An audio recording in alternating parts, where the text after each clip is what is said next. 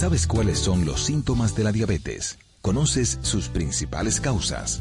Aprende todo sobre diabetes en Hospital de la Diabetes Radio. Educación, prevención, nutrición, ejercicios y mucho más. Hospital de la Diabetes Radio, todos los sábados a las 2 de la tarde por la nota 95.7.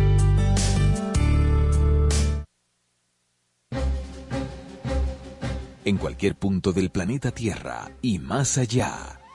Freites y su gente, una radiorevista con análisis y comentarios del acontecer político y económico, además de la asesoría en finanzas y mercadeo, con la participación de periodistas, políticos, economistas y mercadólogos. Freites y su gente, de lunes a viernes a las 12 del mediodía por la nota 95.7. Conoce de todo. Te acompaña la nota 95.7 a la franca. Llega a ustedes gracias a Superintendencia de Bancos. La información de primera mano, el comentario responsable, el consejo útil y todo lo ocurrido durante la semana están aquí a la franca, donde lo más importante será tu participación. A la franca, desde ahora por la nota 95.7. Conoce de todo. Muy buen día, feliz sábado, audiencia. Claro, es sábado y ya estamos con ustedes en esta nueva jornada informativa, compartiendo las noticias e informaciones más actuales y de interés sobre los acontecimientos de mayor impacto ocurridos en nuestro país y en el mundo a lo largo de la semana que hoy termina. Complacidos estamos porque ustedes nos permiten llegar de nuevo a sus hogares, a sus centros de actividades, a sus vehículos y hasta a sus dispositivos celulares para informarles durante los próximos 120 minutos, exponiendo las noticias, comentarios y opiniones a la franca, aparte de llevarles entrevistas, y analizar temas de interés económico, político, de salud, educación, deporte y ciudadanía. El equipo de producción lo coordina el periodista Germán Marte y lo integran los colegas Bartolomé de Champs, Starling Taveras y la doctora Talía Flores en la información en salud así como este su servidor, Carlos Rodríguez Carvajal. En la parte técnica nos guía el DJ Winston Kennedy Bueno. Estamos desde las 8 hasta las 10 por los 95.7 FM de la nota. Conoce de todo. Para exponer, dar información, opiniones, y hacer denuncias sobre temas comunitarios pueden comunicarse con Alafranca llamando al teléfono 809-541-0957 y desde sus celulares y o desde las provincias sin cargo al 1-200-541-0957.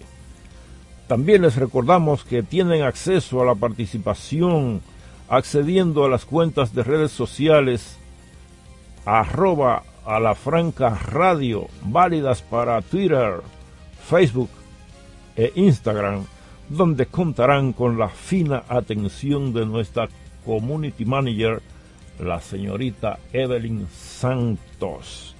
Es sábado 1 de julio de 2023.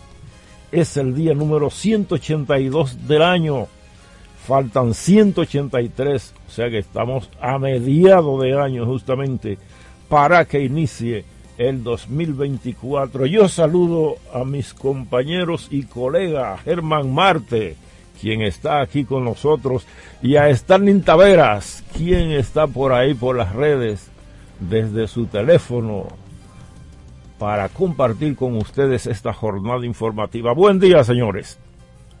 Starling.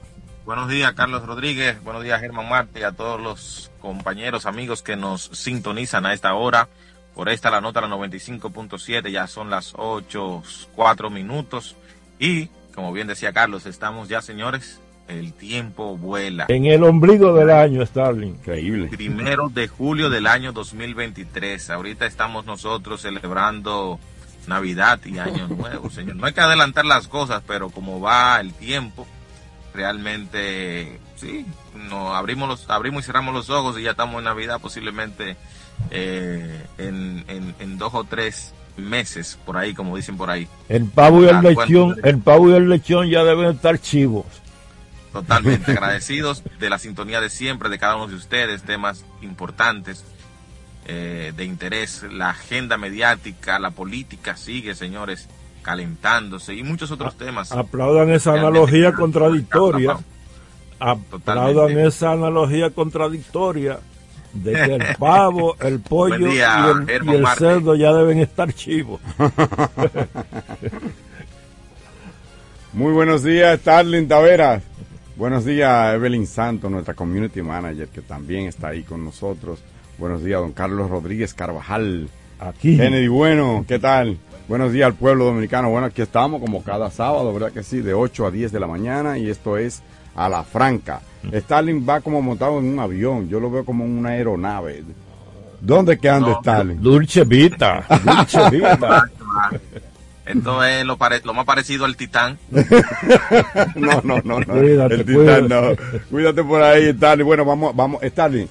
Eh, tenemos una semana bastante, antes de que Carlos nos dé, ¿verdad? Como anduvo, como han dado la, los, los, combustibles y demás. faltan algunos temas de la parte introductoria. Sí, correcto. debemos decir que ha sido una semana, para entrarle a la gente, una semana eh, movida. En, en Sí, en el ámbito de la política. Es mañana que comienza la, pre-campaña. Yo no sabía, para mí hace rato que estábamos en eso, pero bueno, se da el caso de los partidos, los aprestos para las alianzas, con quién se va aquel, con quién se va este, la gente amarrando la chiva, amarrando, amarrando la chiva. Los partidos cumplieron con la reserva, pero también se dejaron un espacio para las alianzas. Así que hay mucho de eso, de eso vamos a hablar más adelante. Eh, ¿Qué pasa con Guillermo Moreno y el PRM? ¿Qué pasa con las auditorías? ¿Qué pasó con las auditorías? ¿Una jugada de, del gobierno, un adelanto? ¿Está correcto? ¿Qué opinan ustedes? ¿Es una decisión es la primera vez que el gobierno le pide a su gente, a la, a la Contraloría, que haga auditoría. Eh, ¿Superará esto lo, que, ese, ese vacío que deja la Cámara de Cuentas con su... En fin, son muchos temas, ¿verdad, Carlos?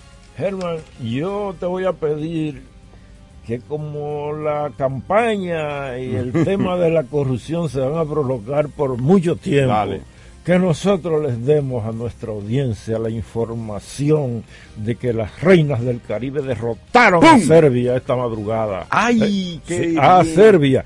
Y en, había derrotado a China. en, la última, en las últimas 24 horas hemos derrotado al número 5 y al número 4 de la, del ranking mundial del voleibol de la Federación Internacional de Voleibol Así que nosotros, ya yo creo que hoy estamos mínimo en el lugar número 5. Para que veas que aplaudirlo, Starling. Bueno, pues yo creo que realmente entonces no tenemos que llamar la reina del Caribe, ya hay que decir la reina del mundo. La, reina del cosmos.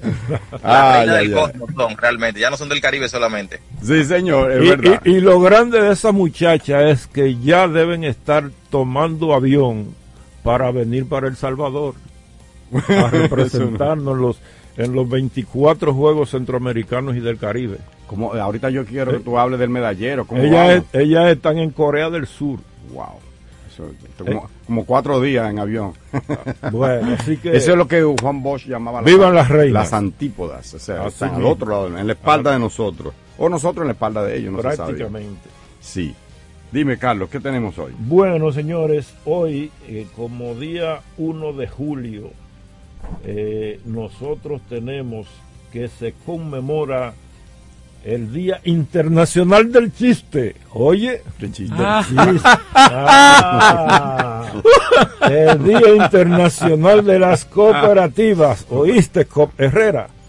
Día Internacional de la Cooperativa, Día Internacional del Reggae. Oye, Winton, eso de Kennedy, eso es... Me estaban preguntando si yo bailo eso. Eh, no, bueno, yo, a, mí, eh. a mí me encanta Bob Marley, que es el rey del reggae. Eh, y el Día Internacional de la Fruta. Así que ya ustedes saben a comer sano. El Santoral Católico conmemora hoy a Aarón, santo beato que vivió en Egipto y hermano mayor de Moisés. Ah, Aarón era el hermano de Moisés. Ah, También hijo de, hijo de Dili Arias, periodista, colega del periódico El Día. Un saludo para Aarón. Pero a Aarón lo que le gusta el fútbol, no sabía que estaba por allá. Y de dos amigos que yo tengo, del 12 de Jaina, un jovencito adolescente, compañero de mi nieto Manuel, que se llama Aarón. Eh, entonces Aarón y Moisés condujeron junto a los israelitas que vivieron fuera de Egipto. Te va, te va, a empezar a hacer mucho chiste a partir de mañana. claro, claro. En los combustibles, señores, el anuncio del gobierno de que los precios de algunos combustibles bajaron, como por ejemplo el gas propano, 1.50 el galón, pero las gasolinas y el gasoil nananina siguen igualito por la semana del 1 al 7 de julio. Eh, tenemos muchas efemérides, señores, y yo creo que como tenemos esta agenda tan preñada de temas, yo creo que los resumiremos en que en 1502 inicia su labor religiosa tras concluir el noviciado Fray Antón de Montesinos, que sería el posterior autor del antiesclavista Sermón de Montesinos en 1511 en favor de nuestros indígenas.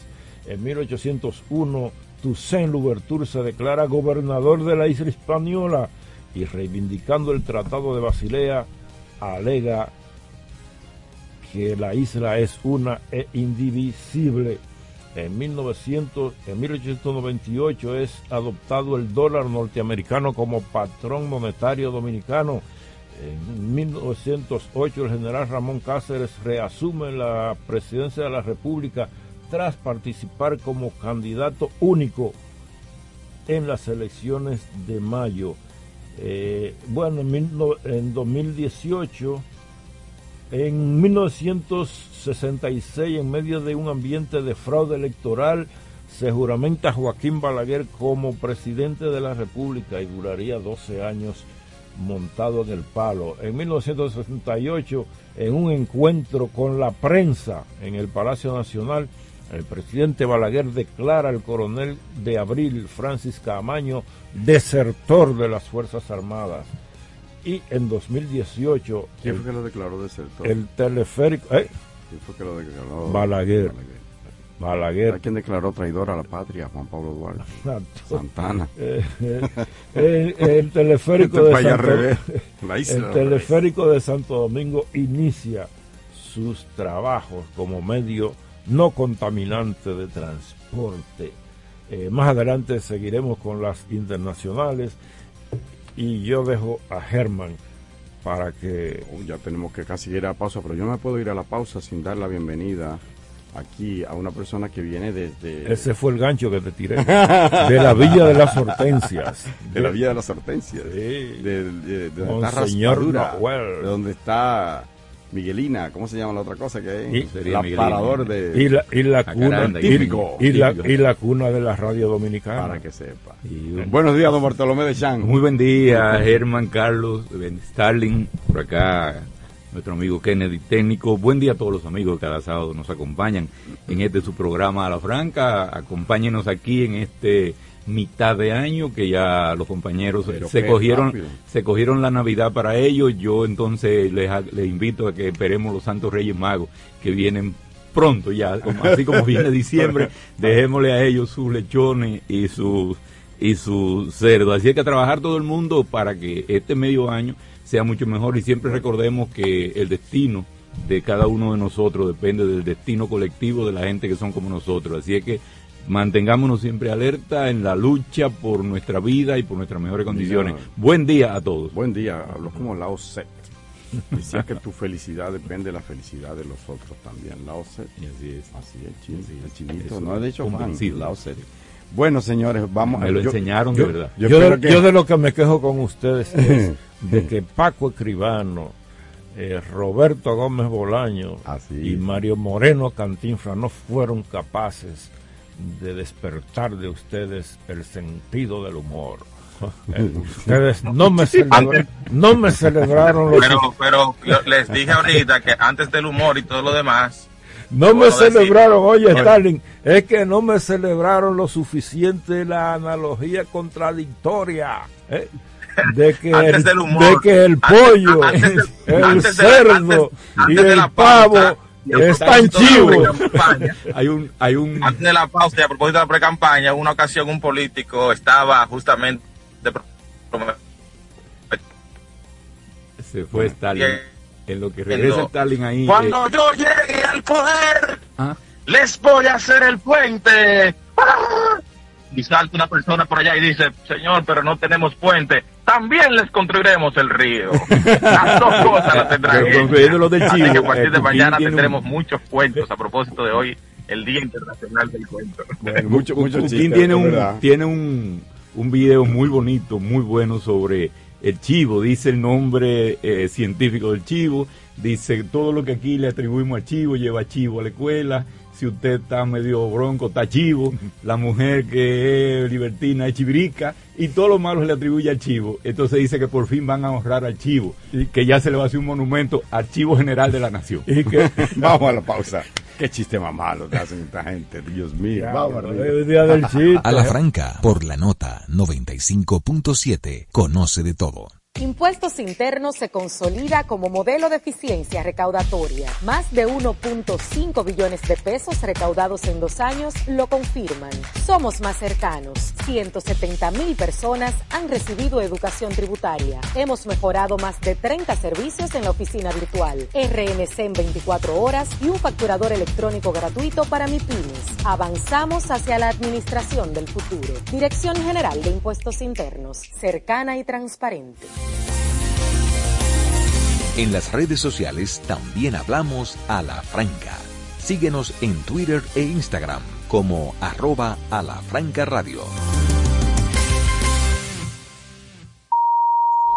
Aviso. Si usted o algún familiar tenía ahorros en el antiguo Banco Universal y sus empresas relacionadas, le informamos que la Superintendencia de Bancos, a través de la campaña Dinero Busca Dueño, está devolviendo 410 millones de pesos a los depositantes de estas entidades. Los interesados pueden consultar de manera gratuita si sus recursos se encuentran disponibles accediendo a prousuario.gov.do. Superintendencia de Bancos de la República Dominicana. Está en el aire a la franca. Bueno, eh, vamos a hablar de las auditorías, pero antes déme pasar el balance a, un, a, un- a otro tema que, que de- que tiene que ver con mucho dinero. En esta semana, la Dirección Nacional de Control de Drogas se ha incautado, señores, más de una, más de una tonelada y media. Más de una tonelada y media de droga. Primero en dos operativos, uno en, en Baní, otro aquí al, al- sur de Santo Domingo. Se incautó en, una embarcación 738 paquetes y en la otra y en otra embarcación más o menos parecida 600 y pico de paquetes, con lo cual sumaron 1.377 paquetes de cocaína, que, con, con un peso de, de 1.400 eh, kilos. Una- eh, eso, es- eso es mucha droga. Carlos Jerez dice que es Pero- un polvo blanco presuntamente. Presumiblemente cocaína. Pero ayer la DNCD también se incautó 338 paquetes. Esto, estos fueron eh, eh, incautados en Barahona. ¿Cuántos son? Ay, mi madre. Vamos por 1700, casi dos toneladas. Es increíble cómo está fluyendo la droga. Y aquí le están atrapando. Menos mal, menos mal. Ah, tenemos entonces un, un- casi un récord, casi un récord. Superamos ya casi los 15, las 15 toneladas en lo que va de año. Increíble, increíble. Bueno, eh, pero Se- ¿Será, será Germán, que ha aumentado la captura o que se han desatado los demonios. Las dos cosas. Ah, Pero han aumentado, ha aumentado la captura, eso es innegable. Yo creo que. Eso es innegable. Aquí había gente que, que volteaba la cara. Digo que es importante el propósito desde la, la, docente de dirección del país para que se haga y eso tiene que ver con las transformaciones que se van dando en los mecanismos que están obligados a enfrentar esas transformaciones a través de ascenso, movimiento, poniendo individuos que cada vez estén menos comprometidos con eso ahí. y todavía lo que falta que se siga. Y, dejando neutralizando la respuesta de los de los claro y yo creo que lo, importante también que hay que señalar de esto a mí me gustaría someter todo eso a comprobación de, de estos decomisos recientes lo importante que hay que señalar también es que han venido en mayor o menor proporción han venido con algunos apresamientos. O sea porque antes también antes, antes también teníamos un alijo grande que se encontraba y como que nunca nadie, por lo menos una o dos o tres personas salían apresadas. Entonces, estos decomisos, estos decomisos recientes han venido acompañados de, de apresamientos y yo creo que eso también eh, hay que anotarlo y es positivo. Claro, desde luego que en esos apresamientos se van los cargapalos, que aquí es cargapaquetes, los dueños difíciles. Los obreros. Los, sí, los, los cargapalos, los cargapalos, los dueños de la merca, eso como que es difícil. Bueno, señor, el tema, el tema de la semana sin duda que ha sido lo que tiene que ver con la publicación de al menos 17 auditorías que implica a igual número de de instituciones, a ver, voy a buscar aquí exactamente cuáles fueron, eh, en las cuales pues se detectaron una serie de, de fallas, eh, de inobservancia a lo que llaman ellos el control eh, básico, o sea, violación a, una serie de, de, normas que tienen que cumplir las instituciones del Estado. Está en el INDRI, está, de hecho me lo voy a citar ahora, pero me corrija, lo que me falten está está el INDI, está la, la Cancillería, está INAPA, está el Ministerio de la Juventud, creo que está el Ministerio de la Mujer. Eh, el Ministerio Administrativo de la Presidencia. El Ministerio Administrativo de la Presidencia. ¿Y qué? El Cuerpo de Seguridad Presidencial, Relaciones Exteriores, Gabinete de Políticas Sociales, Dirección General de Proyectos Estratégicos, INAPA eh, agua potable, alcantarillado, industria y comercio y MIPYME, entre otras instituciones. Correcto. Em, es importante, yo creo, y es trascendente, que se den a conocer estas, los resultados de estas auditorías y más cuando hay una parálisis del principal órgano de, fiscalización del Estado, que es un órgano, digamos que extra poder eh, o suprapoder, no sé cómo se llama esto, que es la Cámara de Cuentas, que como sabemos, y ese tema lo vamos a ver a continuación, está semi paralizada por una diferencia entre ellos y por, la, por las razones que vamos a ver más adelante. La cuestión que estas 17 instituciones, todas, de uno, uno con más, otro con menos, tienen de, fallas de orden administrativo, no tienen registros adecuados, hay cheques que, se han pagado y que aparecen como que son deuda pendiente. Lo peor, eh, hay una serie de bienes que no están registrados. Ustedes saben para qué se presta eso. Si en esta pequeña cabina en que estamos nosotros, aquí en la nota, o si Stalin, que ya es un tutumpote, eh, no registra bien cuáles son sus bienes, ¿verdad? Y aquí, por ejemplo, hay, eh, a ver, uno, dos, tres, cinco micrófonos tenemos nosotros aquí en la nota y uno de repuesto, seis micrófonos. Pero nada más se registran cuatro. ¿Qué puede pasar con nosotros Nosotros hasta ahora se, trata de un grupo de personas honestas, hasta ahora, ¿verdad que sí? Hasta prueba en contrario. Hasta que haya un micrófono sin registro. Pero ¿qué pasa con ese micrófono si yo me lo llevo, se lo lleva a alguien? nada, se perdió porque no está registrado. Y así pasa con algunas instituciones, como por ejemplo el Instituto Nacional de, Recursos Hidráulicos, el INDRI. Nosotros posteriormente entrevistamos al director, Almedo Cava, en el almuerzo del Grupo Corripio, el pasado miércoles y, él, y uno de su, el director administrativo de la, de la, de la empresa, el señor Ángel, decía que se, se, debe, entre otras cosas, a que muchas de esas propiedades del, del INDRI eh, son, por ejemplo, las presas, construidas en los tiempos de Balaguer y que desde entonces ni siquiera se registró, simplemente se, se el Estado adquirió esos bienes pero como era el Estado eh, y era Balaguer, imagínate, no, no registró nada, no pasó. Mira, esa, esa, esa, esa finca, esa, parcela que está allí y que está en el área donde se va a construir la presa de Atillo y eh, pertenece a la familia de Chan. Bueno, pero yo no sé qué hicieron con la familia de Chan, o a lo mejor sí, a lo mejor le pagaron, a lo mejor no. Entonces, el Estado nunca pasó esa, ese título de propiedad al INDRI. Por eso hay 135 propiedades que son del INDRI y que están a nombre de terceros. Otra de las otra otra de las cosas que llamó la atención, ah, pero no quiere decir que se lo estén cogiendo ni que alguien el, el INDRI sigue con esa propiedad.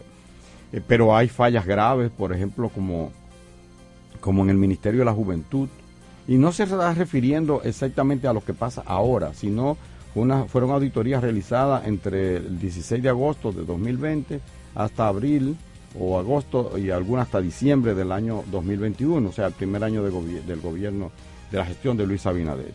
Que muchas de esas cosas, también lo ha afirmado doña Milagros Ortiz Bosch, que es la directora de ética y eh, gubernamental, que muchas de esas cosas ellos las han ido corrigiendo. Bien, eh, se detectaron cosas como por ejemplo en Cancillería, que le, a, la, gente le daban una asignación eh, mayor de la que permite la ley en, términos, por ejemplo, de combustible. Carlos, que ha estado en la administración pública, sabe que a algunos, algunos cargos, ¿verdad? De, más alto nivel se le asigna combustible. Pero ese combustible no puede ser superior a, digamos que al 10% de, tu, de tus ingresos net, eh, bruto, bruto, ¿verdad que sí? Pero en Cancillería, por ejemplo, están asignando hasta un 15% con una determinada justificación ahí. Entonces, eh, hay fallas que, se, que permiten o que permitirían en determinado momento que haya fuga, que el Estado pierda. Es importante que se hayan, que se hayan hecho estas auditorías para ver dónde están y, y, qué se debe corregir. Yo creo que desde luego no basta con decir, mira, eh, aquí hay una aquí hay una, anomalía, hay que corregirla. Yo creo que es lo más importante. Quisiera escuchar el parecer de ustedes. Y si consideran, es una, una pregunta que yo le hago, si con esto el gobierno no se le adelanta a la oposición y dice, mira, yo tengo tal y falla aquí. De, cuando tú dices tus fallas, ya el otro no tiene que rostrártela. Y estoy haciendo esto y esto para corregirlo. Si me falta esto, mi casa falta una silla, es verdad me falta una silla. Y la otra, y la otra silla que tengo ahí tiene una pata coja, rota, y a la otra le falta guano. ¿Tú te acuerdas? Que le falta guano, en, el, sillín, no sé. Quizá con ello se le adelanta, es una jugada, yo diría que es una jugada temeraria, una jugada de ajedrez bastante riesgosa, porque la oposición puede perfectamente agarrarte y dice, míralo ahí, lo que está pasando, como efectivamente. Después el gobierno matizó el asunto, eh, le echó agua eh, a, su propio fuego y, hasta ahora le ha salido bien, creo yo. Quisiera escucharlo a ustedes. Don Carlos, Lechan, Stalin, lo he dejado mudo. bueno, yo me gusta la experiencia, se quedan así La experiencia que yo tengo de la administración pública, donde duré algunos 26 años. El Sobre todo en los últimos 6, 8 años, un poco más. Donde duraste 26 años fuiste de los pendejos. Bueno, Carlos, debemos dar el testimonio de que Carlos salió sin, nada de verdad. Cuando se estableció. Carlos salió con la frente en alto. Eh, con la frente como, en alto. Como se estableció, muchísima gente salió con la frente en alto. Muchísima gente. Eh, cuando se estableció en las instituciones públicas esencialmente las que manejan mayor presupuesto, una representación interna de la Contraloría General de la República. Para mí, para mí, ese ejercicio que ha hecho la Contraloría General de la República, más que una auditoría, es una autocrítica. Porque si estuviera aplicándose con el rigor que merece esa decisión de asentar en las instituciones públicas a un representante de la Contraloría que es un órgano de auditor interno no hubiese sucedido lo que sucede, porque si en la Cancillería, por ejemplo, se gastaron 317 millones de pesos en papel, si hubiese intervenido el representante de la Contraloría, eso no hubiese sucedido. Evidentemente que eso no hubiese sucedido. Entonces, yo creo que puede ser una estrategia del gobierno. Eh, yo creo que lo que abunda no daña, que es la información, que se dé la información a la ciudadanía, pero también yo estimo con todo el respeto que a doña Milagros Ortiz Bosch se le fue la guagua al calificar los hallazgos de esa auditoría. No fueron daños menores, son daños importantes. Que haya que corregirlo, claro que hay que corregirlo, pero no, no me minimice tanto la situación. Yo creo que el tema es de cuidado, eh, debe ser tomado como una advertencia al propio gobierno para que mire hacia atrás y vea lo que están pasando otros y que se hagan las cosas bien. Eso yo creo que es lo, fundamental.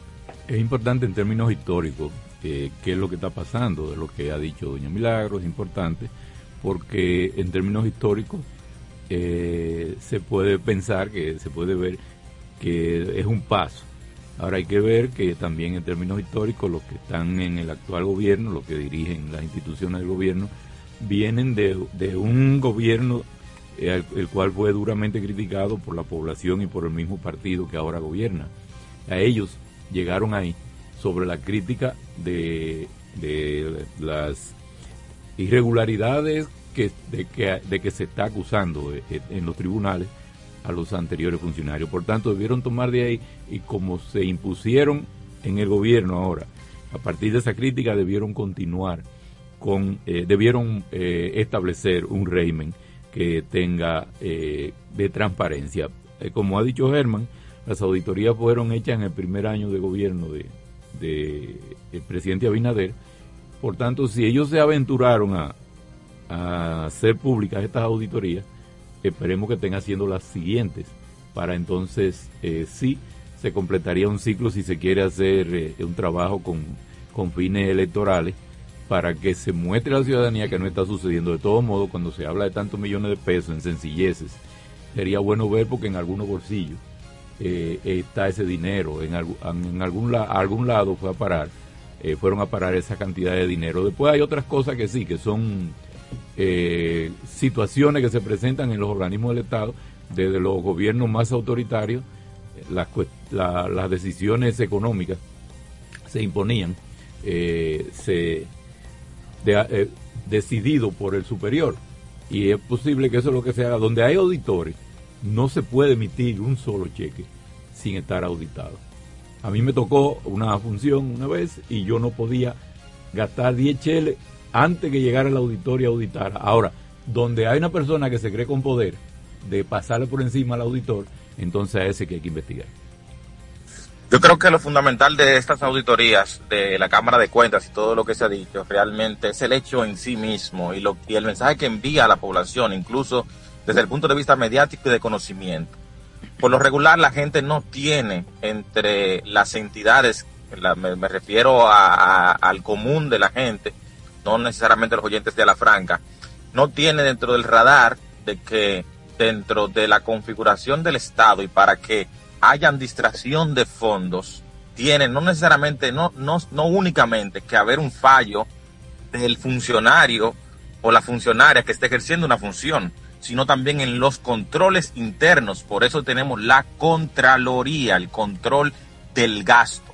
Aquí no se puede hacer ninguna erogación de fondos. Usted el funcionario puede contratar lo que quiera, lo que sea en papeles y todo lo demás, pero si Contraloría que es el control del gasto, no autoriza pagos y desembolso del dinero, pues entonces no hay eh, desfalco o, se pudiera prevenir los desfalcos. Entonces, estas auditorías yo creo que ponen en el centro del debate a este organismo que posiblemente no ha estado ejerciendo eh, o no estuvo ejerciendo la función que le correspondía justamente del control del gasto. Porque bien, como bien decía Milagro, si pudiéramos, como dice Carlos, criticar que ella haya minimizado al mínimo lo que salió en las auditorías, pero también ella dijo algo muy importante.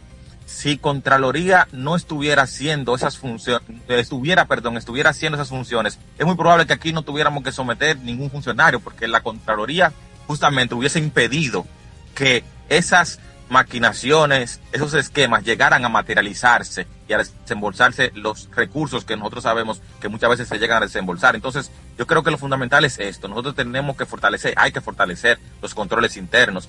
En muchas entidades públicas hay una unidad de auditoría interna de la Contraloría incrustada dentro de esas instituciones públicas que manejan fondos públicos. Y, esos, y esas entidades son las, el primer nivel de control son las que deberían devolver cada vez que encuentren algún expediente que no se encuentre eh, debidamente documentado, ni soportado, ni evidenciado, devolver los pagos como tal. Yo sé que se hace, pero ese control hay que fortalecerlo y ese eh, ritmo con que se hacen las auditorías, más con la situación de inoperancia que tenemos en la Cámara de Cuentas, yo creo que debe de fortalecerse y ahí entiendo que está lo importante de esta acción que se ha hecho. Evidentemente, como bien dijo Herman y Carlos creo que también apuntó esto, hay que corregir la situación, o sea, no solamente basta con publicar algún, alguna auditoría, con decir que allí estamos. Así es. Bueno, eh, yo, Stalin, si tú, vas, si tú vas a registrar ese... En tal procedimiento en cual, si no crear, evidentemente, mayores niveles de control para corregir las situaciones. No oigo, a, no oigo a Stalin ahora. Se me, se, me, ha ido la señal con Stalin. Pero le decía que yo suscribo 100% Stalin ese, ese planteamiento que has hecho. La, eh, la transparencia es necesaria. Los ciudadanos debemos exigirla. La Contraloría no es un... Debe, debe haber hecho eso siempre en lo largo de sus noventa y pico de años. Está bien ese punto. Vamos a escuchar eh, a uno de nuestros oyentes más queridos y más fieles, es Orlando Ramírez, que está en línea con nosotros. Adelante, Orlando. Buenos días, Germán. Buen día, hermano. Más jóvenes que están en este programa. Gracias. Jóvenes con Qué generoso. ¿verdad? Qué generoso. Muy interesante este tema, Germán, y demás compañeros y amigos y amigos oyentes. Eh, una vez yo fui funcionario no de alto nivel del gobierno, como abogado, consultor jurídico de una institución, ahora el nombre, de razones éticas. Y yo recuerdo que había una unidad de la Contraloría, así como ustedes lo, lo dicen, y teníamos un pleito permanente, porque era muy rigurosa esa unidad. La auditora. Y para aprobar cualquier cosita, había que conversar con ellos y convencerlos. O sea, teníamos una posición que en ese momento quizá incomodaba a uno, pero realmente estaban haciendo su trabajo. Si la, si la Contraloría, que es el órgano de control interno, como ustedes dicen, hace su trabajo en cada institución, mire, se minimiza la corrupción, porque ellos son los que aprueban, los que validan si se cumplieron con los procedimientos, si lo que se está pidiendo es correcto, si tiene justificación eh, lo que es eh, el, asunto de la contabilidad. Y, y ese es un papel muy importante, una institución muy importante para combatir lo que es la, llamada corrupción administrativa. Yo recuerdo, Germán y demás compañeros, que una vez estuve yo en España, en, en Toledo específicamente, en un asunto de trabajo también, y recuerdo que ya me hicieron un comentario Usted sabe que los españoles son muy rigurosos, ¿eh? son gente muy, muy, muy, muy difícil en cuanto a la supervisión de, las funciones públicas, la actitud de los funcionarios, el asunto de los fondos. Y hubo un alcalde allá de Toledo, me contaron, que lo, hicieron renunciar porque compró unos cigarros, oiga bien, unos cigarros, sin eh, utilizando los recursos de, de la alcaldía y no lo pudo justificar y el tipo tuvo que renunciar por unos cigarros. Aquí compran la fábrica de cigarros. Eh, exactamente. Entonces, eh, en sentido general, ya finalmente, es una labor muy importante. Yo felicito al presidente porque se nota que, que quiere hacer la cosa bien, que quiere transparentar su gobierno. Ahora no debe de quedarse solamente el presidente en la intención, en el deseo. Pero, pero Orlando, pero lo que yo, lo que nosotros celebramos es que manda una buena señal. Mira, aquí hay que hacer la cosa correcta y si no, te lo vamos a publicar y mira lo que hay, corrige eso. Exactamente. Eso está bien. Ahí, ahí voy, pero una vez que se que se compruebe la irregularidad, la violación de los procedimientos, que es más lo que se da en ese tipo de casos, de los procedimientos contables y esas cosas. Entonces, que él, cuando se detecte en una auditoría que ha pasado eso y, es algo significativo, entonces que proceda a la institución inmediata para dar un mensaje. Esa parte me gusta a, a, la sociedad. Gracias, amigos. Y gracias, adelante. Siempre lo escucho. Como no, como no. Muchísimas gracias. Nosotros vamos después de esa eh, llamada de Orlando que agradecemos como siempre, su audiencia. Vamos a, a una pausa. Adelante, Kennedy. A la franca, por la nota 95.7, conoce de todo. Tienda es sinónimo de Joarla. Proyecto es sinónimo de Guara. Negocio es sinónimo de Claudia. Comercio es sinónimo de Rosa. Mercado es sinónimo de Katy. Emprende se escribe con tu nombre, mujer que crea su futuro. Descubre un espacio lleno de beneficios para acompañarte desde la idea inicial hasta la apertura y desarrollo de tu negocio a través de capacitaciones y mentorías. Tú también puedes ser parte de Emprende Mujer. Popular, a tu lado siempre. Síguenos en Twitter e Instagram. Somos arroba radio. Impuestos Internos se consolida como modelo de eficiencia recaudatoria. Más de 1.5 billones de pesos recaudados en dos años lo confirman. Somos más cercanos. 170 mil personas han recibido educación tributaria. Hemos mejorado más de 30 servicios en la oficina virtual, RNC en 24 horas y un facturador electrónico gratuito para MIPIMES. Avanzamos hacia la administración del futuro. Dirección General de Impuestos Internos, cercana y transparente.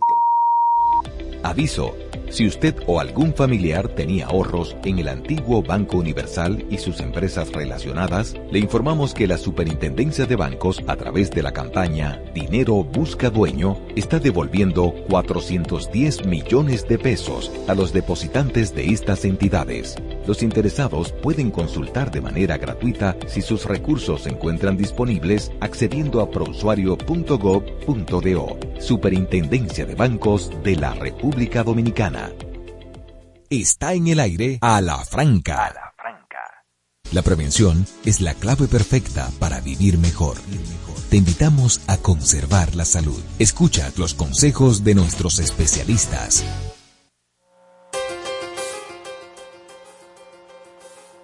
Muy buenos días. Gracias por acompañarnos en esta mañana. Como cada sábado, los consejos del especialista a cargo de la doctora Talía Flores, quien les habla. Fíjense, es un tema obligatorio volver a hablar sobre COVID. ¿Por qué quiero hablar sobre COVID? Porque lamentablemente hay un aumento de pacientes infectados con COVID. O sea, ya inclusive hasta el colegio médico ha hecho ciertas observaciones acerca de este aumento. Es un ligero aumento, ya veníamos hablando eh, semanas pasadas sobre COVID, el ligero aumento, qué teníamos que hacer. Sin embargo, es importante, señores, que la población tome esto en consideración. Y yo digo cuando digo, cuando digo lo siguiente, eh, tomar esto en consideración es, un tema de responsabilidad del mismo ciudadano es el mismo ciudadano inclusive que tiene que entender y interpretar que a veces es usted quien contribuye a que esos números suban o a que esos números bajen. Pero me voy a permitir recordarle lo siguiente.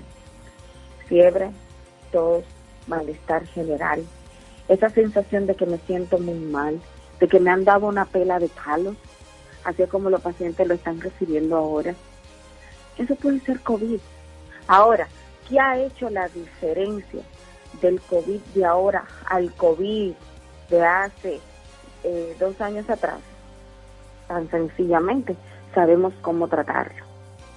Y que las vacunas han hecho que realmente también, pues, nos den con menos síntomas de llevarnos a UCI o inclusive de que el paciente fallezca. Pero eso es una cosa que se va aprendiendo con el tiempo. Pero ahora mismo, ¿cuál es la responsabilidad del ciudadano?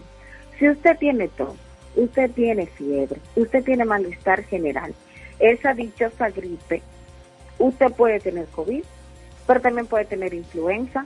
Entonces, ¿qué significa eso? ¿Qué tenemos que hacer obligatoriamente? ¿Qué cosa? La prueba. La prueba.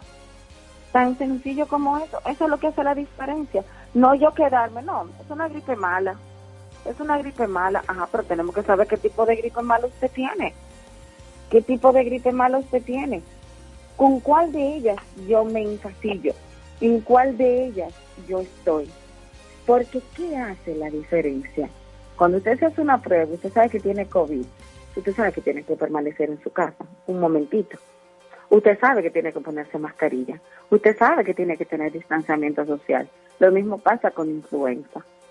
Pero el problema es que si yo no me hago la prueba, yo tengo una gripe mala, yo no me pongo mascarilla, yo comienzo a andar, yo comienzo a tener contacto con los demás, entonces yo me convierto en el efecto dominó, en, infectar a uno, y ese uno que yo infecté si hace lo mismo que yo estoy haciendo de una manera irresponsable, permitirá entonces también contagiar a otros.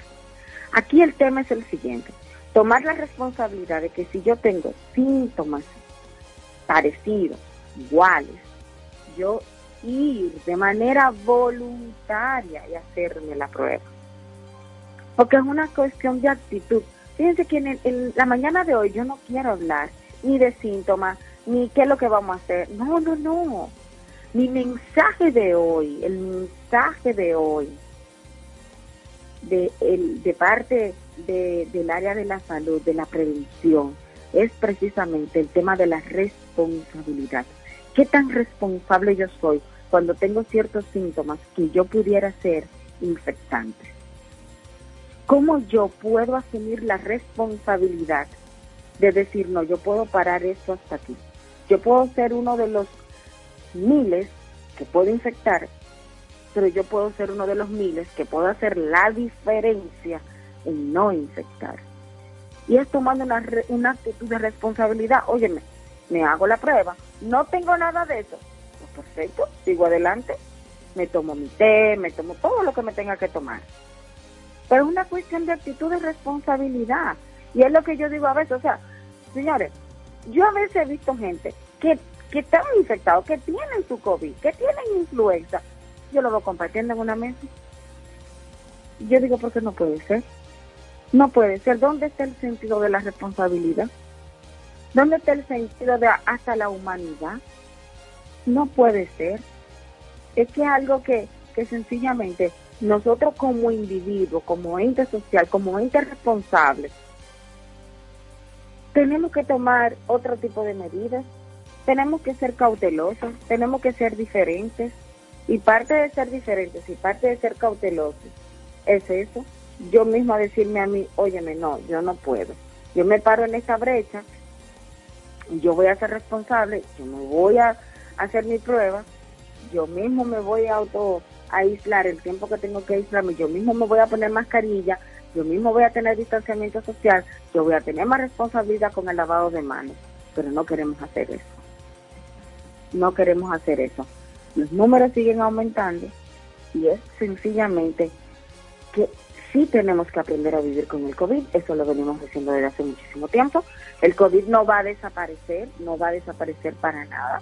O sea, van a seguir apareciendo casos, claro que sí, por supuesto, pero es un tema de responsabilidad del ciudadano. Cómo yo me comporto ante ciertos piquitos que están así, que se están viviendo, que se están eh, manifestando, cómo yo me comporto de manera responsable o cómo yo me comporto de manera irresponsable. No es una cuestión gubernamental, no es una cuestión de que eh, de entidades médicas, no, no, es una cuestión de responsabilidad propia también, porque yo contribuyo, yo soy parte a que esos números o suban o bajen. Entonces, para finalizar, les recuerdo que usted no debe automedicar. Muchas veces el individuo tiene sintomatologías importantes pulmonar o tiene sintomatologías importantes en, en otros órganos vitales, donde por una automedicación mal hecha, por, mal hecha, porque muchas veces nosotros no queremos tomar el medicamento que le están dando a un vecino, a un amigo, a un primo, a un hermano, y quizá ese medicamento no es el que va con usted. Quizá esa persona tiene un medicamento que es mucho más elevado al que yo tengo que darle a usted. O sencillamente a usted no necesita ese medicamento. O usted no necesita nada. Entonces, la automedicación muchas veces lleva a que el paciente pues agrave su situación, no se corrija y no se perfeccione la sintomatología, no se acomode, no se arregle para que me puedan entender bien, porque sencillamente yo tomé el medicamento equivocado por no ir donde la persona que yo tengo que, que, que es especialista en la materia. Señores, cada enfermedad tiene su especialidad. Cada enfermedad tiene su especialidad. O sea, yo soy de la gente que siempre dice, un cirujano no va a jugar a ser infectólogo, pero un infectólogo no va a jugar a ser cirujano.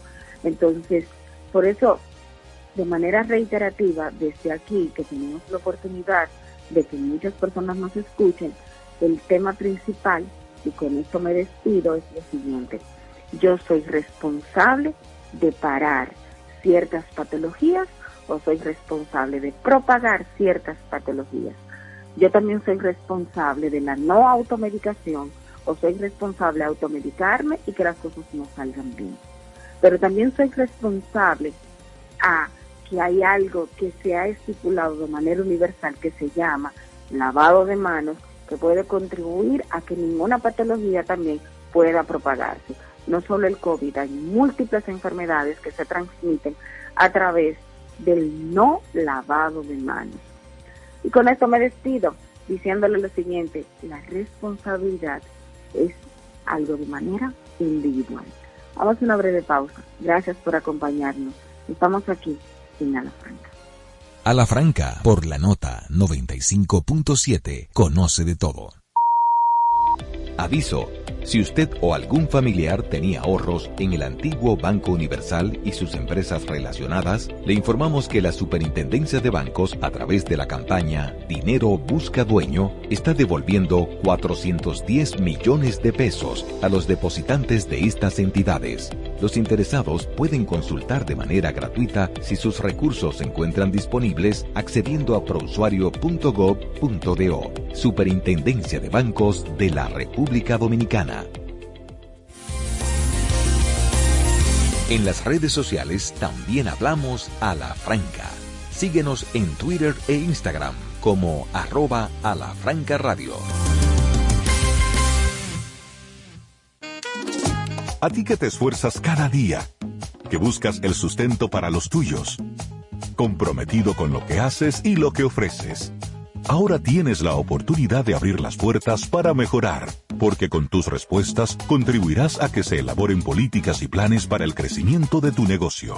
Primera encuesta nacional de micro, pequeñas y medianas empresas del Banco Central y el Ministerio de Industria, Comercio y MIPIMES. Coopera. Invierte unos minutos de tu tiempo. Proporciona datos al encuestador. Para beneficio de tu sector. Primera encuesta nacional de micro, pequeñas y medianas empresas del Banco Central y el Ministerio de Industria, Comercio y MIPIMES está en el aire a la franca. A la franca.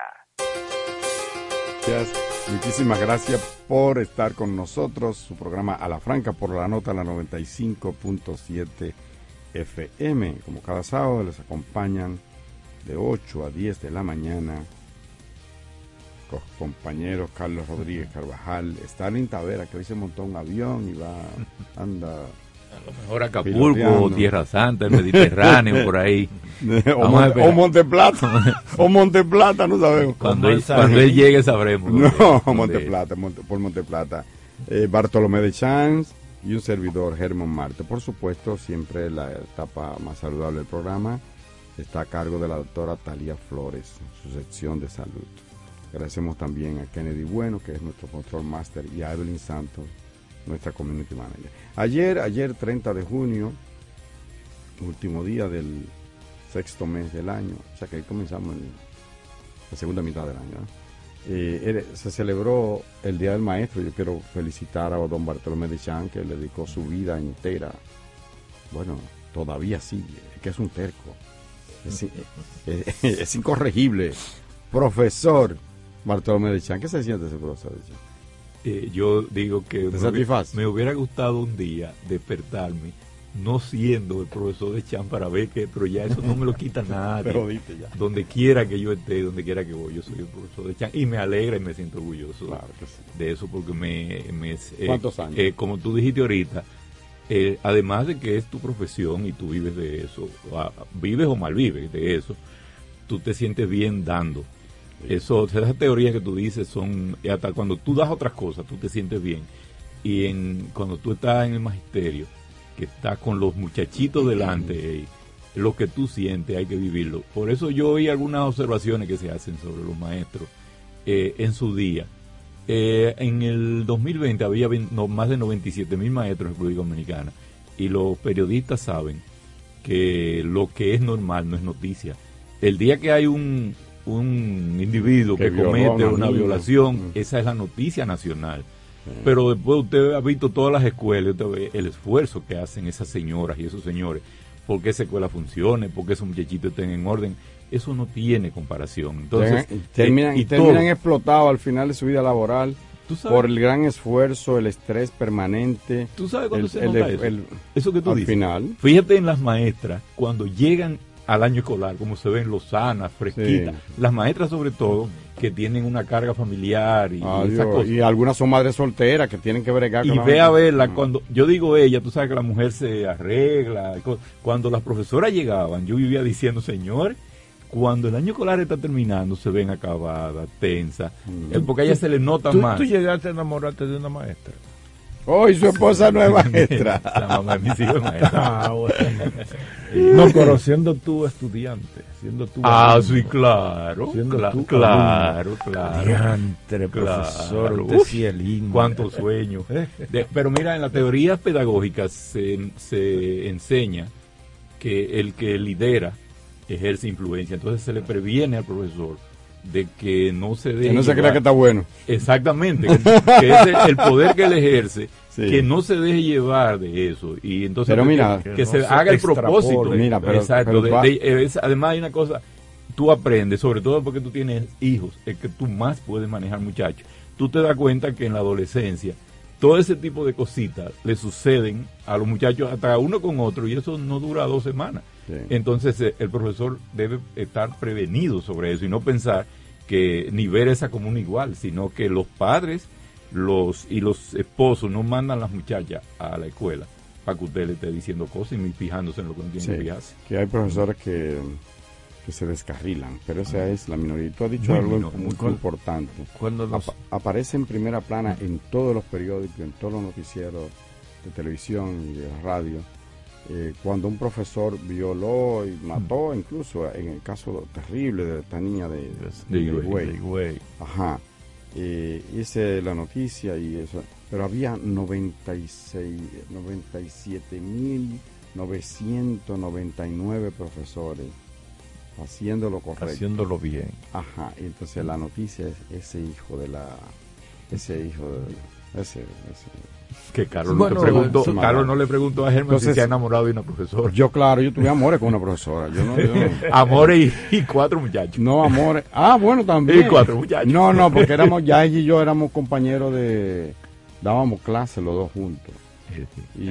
pero antes de ella, yo, yo, me refiero, antes de ella, yo me enamoré de una profesora. Yo de una profesora de uno. Yo me refiero a esa relación platónica del niño, del estudiante nosotros teníamos una profesora que iba todo el mundo con un interés en, la Universidad Católica, Madre Maestra.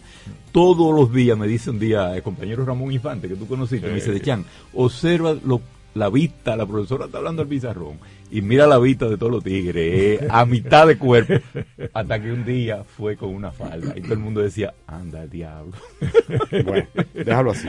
Señores, otro tema, bueno, pues felicidades, felicidades a todos los profesores, a todos los maestros. con una idea sobre el tema del Día del Maestro, porque yo ayer recreé esa, esa condición de los maestros, pensé en don Pedro Enrique Sureña, Juan Salomé Bosch. Ureña, Juan Bosch, Pedro Mir.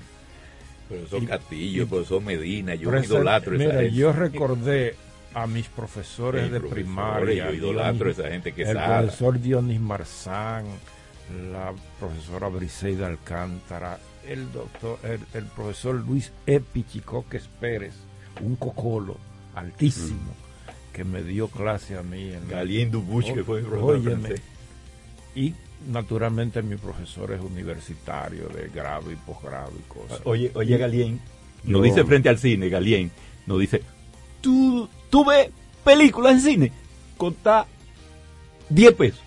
Tú no tenés 10 pesos para entrar, tú no tenés libertad para entrar. Eso no decía. Eh, lo explicaba muy bien. Entonces, Bueno, ese, ese es el tema que yo, eh, yo me siento orgulloso de mis maestros, desde la universidad hasta la primaria, allá en Guayabal y en Sabana Cruz de Bánica. sí. Pero hay una cosa, Germán, que es ya en la posmodernidad, que son los grandes conflictos laborales entre en sectores como los servicios de educación, de salud, de transporte, son que son actividades fundamentales de los derechos fundamentales de los Y en la ciudadanos. formación, Yo creo que ya es tiempo, este país ya tiene una madurez y un nivel de, yo diría que hasta de desarrollo para superar esas etapas.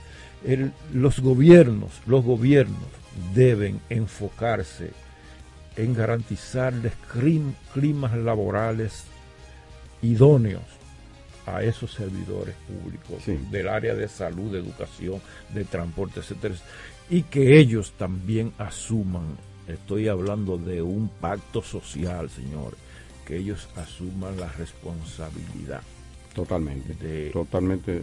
de cumplir su misión y su rol de la manera más Mira, eficaz eh, posible. Comparto ese punto de vista, yo creo que sí. Y también quería, no, no puedo dejar de mencionar a una persona que en mi vida influyó de manera de- determinante, digo yo, porque me ayudó en mi formación. eh, yo, yo había cosas que quería hacerla bien porque pensaba en ella. Es la profesora María Luisa González, Colón de Machuca, mi profesora de quinto y sexto curso de la primaria en la escuela Honduras. Y tuve también otros profesores a quienes quiero infinitamente, a quienes agradezco mucho. Algunos ya se han ido, como Abelardo Vicioso, Narciso González fue mi profesor Narciso también, González. eh, Carlisle González. Yo he tenido muy buenos maestros, eh, tanto en la UAS como en la propia OIM también. Eh, profesores a los que a los que agradezco y a los que bueno tengo que admitir que han, ha influido en, en- en lo que es la formación de uno sin duda alguna. Mira, Germán, a todos ellos. y en la vida Cuba. agradezco al, al maestro profesor a Nelson Marrero que ha sido mi, para mí en periodismo como la guía eh, que, me ha- que, me, que me ayudó en los inicios y que me abrió la puerta. De alguna manera sin él yo no estaría aquí así que Aquí vinieron siempre de le agradezco a nuestro país vinieron de Santiago de Cuba después que Fidel Castro proclamó el carácter socialista de la revolución cubana. Vinieron unos padres jesuitas, jesuitas y fundaron Muy bueno. la escuela Manresa. así La escuela Manresa, ahí donde, donde de estaba tú te Manresa, exacto. Y ahí yo conocí y recibí la docencia de el padre Egusquiza Azteca, del padre Luis Salgueiro, del padre Bardol, hermano de Bardol, De el- Aurelio Bardol. del, de las álgebras, del álgebra. El enemigo de, la, de todo el que no estudió matemáticas. todos esos profesores que se ponía un babonuca en la cabeza babonuco. todos esos profesores Odiado fueron- por médicos, periodistas. Sí, todos esos profesores fueron profesores, ¿tú sabes de quién? tuyo De Fidel Castro. Ah sí, Sí, Y wow. nosotros ahí en este- tuvimos el privilegio de compartir. bueno Mira, hay algo. Germán, vamos a la pausa Germán. porque estamos sobrepasados Germán, hay in- algo importantísimo. Eh, los conflictos que se ven, está una parte de lo que dice Carlos, es como eh, el maestro, el médico, lo ponen a trabajar sin machete. En una parte no tiene machete, pero hay algo importante. El maestro, en los tiempos, por ejemplo, que yo estudié, era parte de la estructura de los niveles aceptados en la sociedad, de más aceptación. El capitalismo ha ido convirtiendo al profesor, ya no el profesor y el médico, no son el maestro y el médico, ya son asalariados. A los médicos, a los, a los maestros que son de los más evidentes, son para el Estado, para el sistema, son, ya son simples asalariados, no son parte de la dirección. Entonces eso, eso les resta eh, eh, influencia sobre la sociedad. ¿tú ves? Claro. Bueno, ya que, ya que te ha tomado el tiempo, de agrego que ayer el presidente reconoció a 15, a 15 maestros por su, por su larga, por su destacada trayectoria en, las aulas. Y mañana hay una reunión con la ADP para dar seguimiento al, a los temas que, que llevaron a la paralización de la docencia en muchos casos. Ojalá que se llegue, como tú dices, Carlos, a un compromiso de toda la sociedad. A la franca, por la nota 95.7, conoce de todo.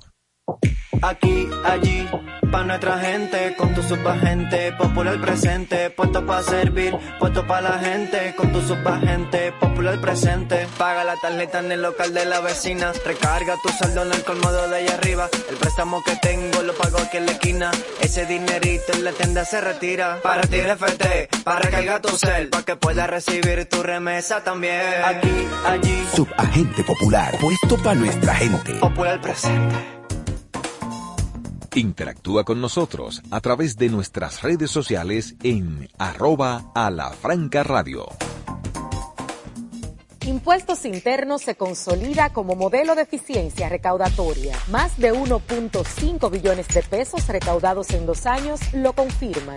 Somos más cercanos. 170 mil personas han recibido educación tributaria. Hemos mejorado más de 30 servicios en la oficina virtual, RNC en 24 horas y un facturador electrónico gratuito para MIPIMES. Avanzamos hacia la administración del futuro. Dirección General de Impuestos Internos, cercana y transparente está en el aire a la franca. A la franca.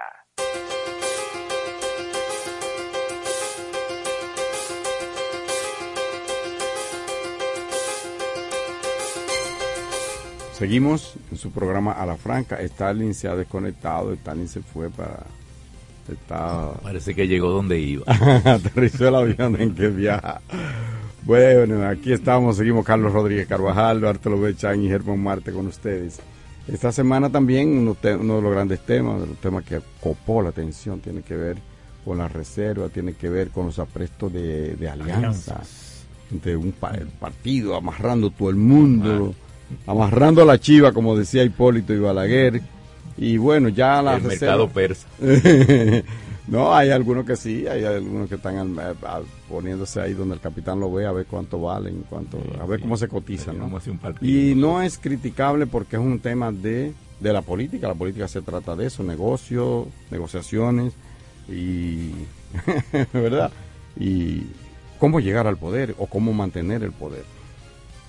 Ya se sabe que en el caso del PRM, a pesar de arriba para abajo, en el caso del PRM ya tiene prácticamente de acuerdo con, lo, confirmaba Eddie Olivares, conversaciones por lo menos y acuerdos ya casi previstos con, como con 14 organizaciones, Dominicanos por el Cambio, Partido Humanista, la UDC, eh, los reformistas que han dicho los reformistas que, están, están, están acercándose ahí. No, ya dijeron, están joseando lo suyo. Lo de Jarabacoa dijeron que sí los, sí, y, y lo que ha sorprendido ha sido una noticia que empezó a circular así por lo bajo, como, pero después corrió como pólvora, como fuego en pólvora.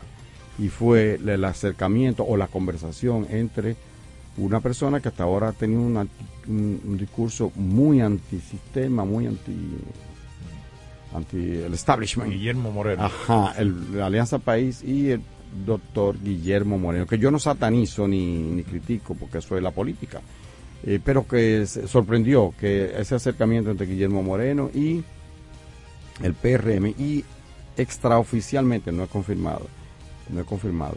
Eh, se había dicho de la posibilidad de que le dieran la senaduría por el Distrito Nacional. qué van a hacer con Faride? Eh, no, Faride iría a otro, a otro cargo, qué sé yo. Eh, pero eso, eso sería una jugada importante para el PRM. No sé así si, si lo es para Alianza País, que corre un riesgo de, de ser absorbido por pero también hay que entender la situación que se le presenta a un país como a un, a un partido como, como, como Alianza País que tiene ya tres cuántas cuántas van tres tres elecciones cuatro y que es difícil romper el esquema en este en, este cómo cómo se maneja la política en este en, en este país entonces está eso pero Guillermo Moreno no es un izquierdista pero es progresista. no es comunista, pero es más o menos. Es una... no es un izquierdista, señor. Bueno, yo lo ubico. Moreno es un hombre del sistema que tiene una posición quizás más de como de prigilio. Eso eso depende depende como cómo, tú lo evalúes pero dentro del Joe Biden lo ven de izquierda los republicanos Bernie Sanders no pasó porque en Estados Unidos Bernie Sanders lo veían como un gran socialista y Bernie Sanders es un hombre pero de todas maneras, Guillermo es un hombre decente. Yo pienso que sí, es una persona. Pero miren qué me decía un dirigente de un partido pequeño. Me decía, me decía, eh, un segundo por favor, te respondo ahora. Miren, hay 19 mil colegios electorales. sí, si usted le suma dos elecciones son 38 mil. Un delegado, un delegado por cada uno, y un suplente son 76 mil. Si usted le va a pagar a esa persona, que va a estar el día entero ahí, mil pesos por ese día. Y que no son suficientes. No, pero si le va, supóngase que mil pesos, uno para el, para, el, delegado y otro para el suplente, 76 millones de pesos el día de las elecciones. 76 millones de pesos. Los partidos del sistema le dan 5 y hasta 6 mil pesos a cada uno de sus delegados para, tenerlo ahí. Y eso es solo ese día. Por cinco, Se necesitan, por lo tanto, más de 100 millones de pesos para delegados. Para el llamado Dice La izquierda no tiene un ejército electoral de ese tamaño, de 76 mil personas. Y desde luego todo el costo operativo. Le dejo esa parte ahí para que analicemos y ustedes sigan con la con la otra con los otros eh, las otras alianzas que se están dando.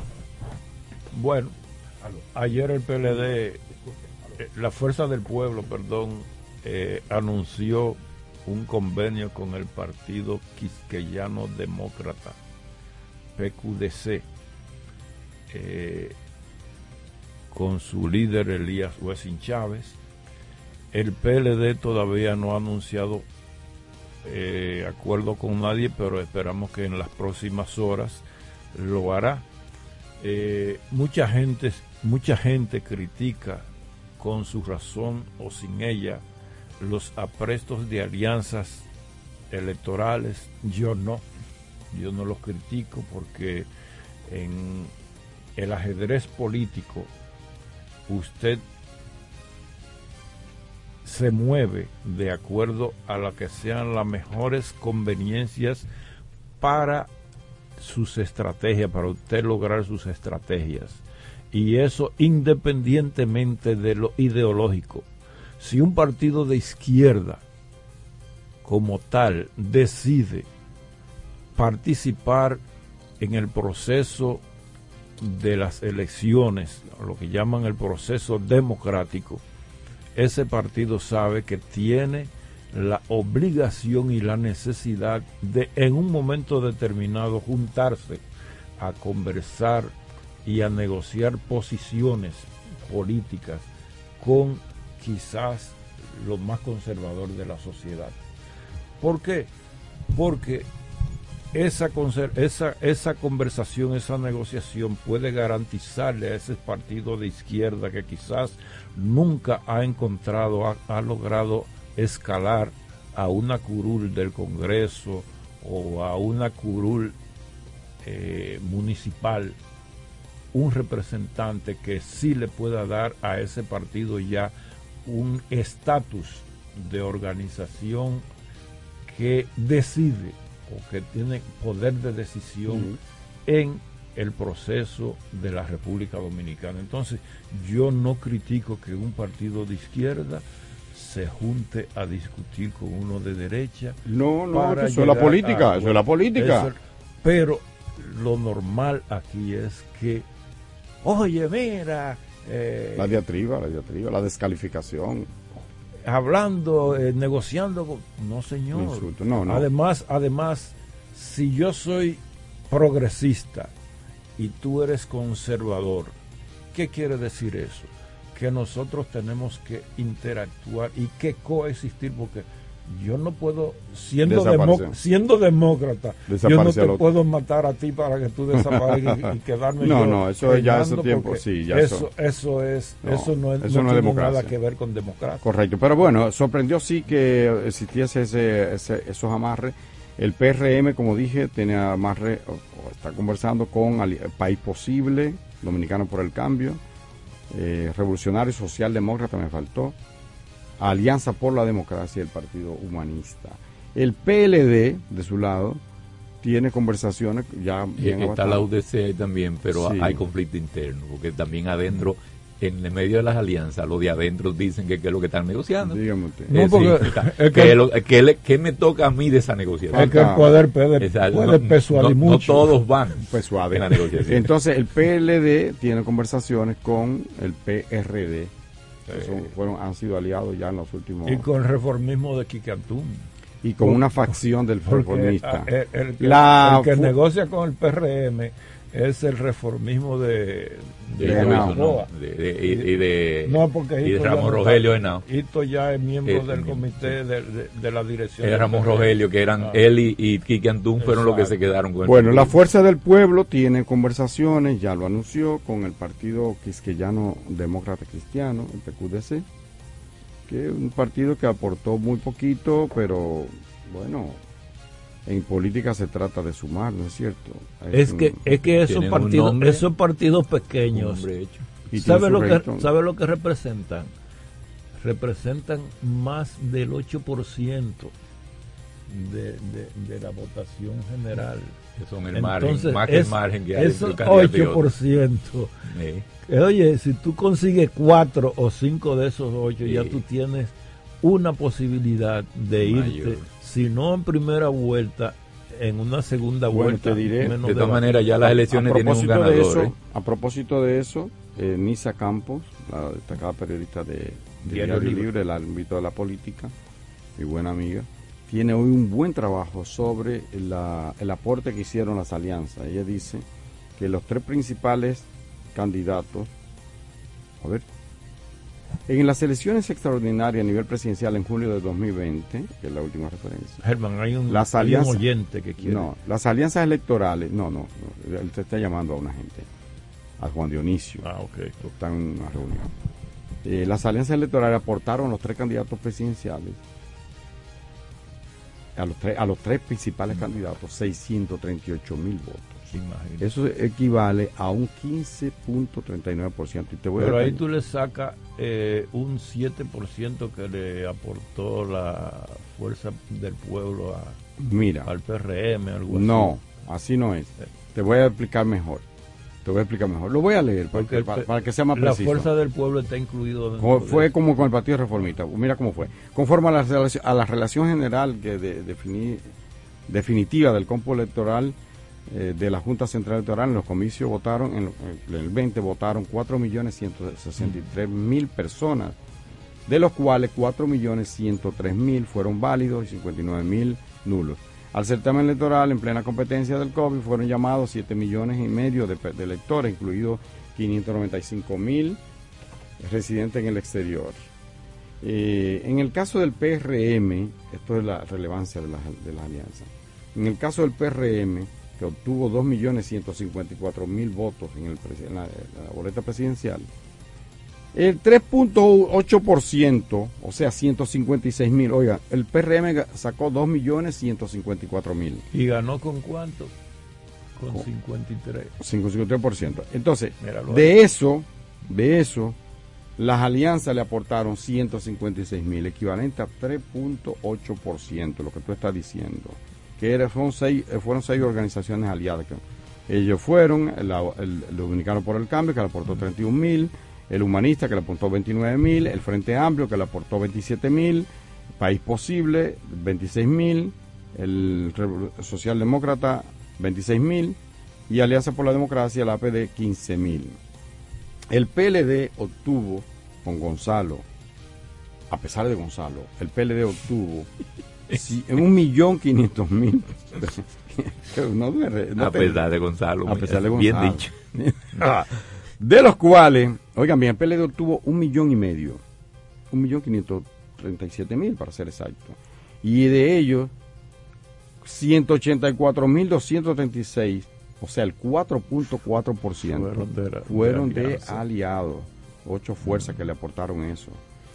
Eh, estos aliados fueron, no voy a decirlo uno por uno, pero vamos a resaltar el PRD, que aportó 97 mil votos para un 2.38%, el Cívico Renovador de Zorrillo 24 mil.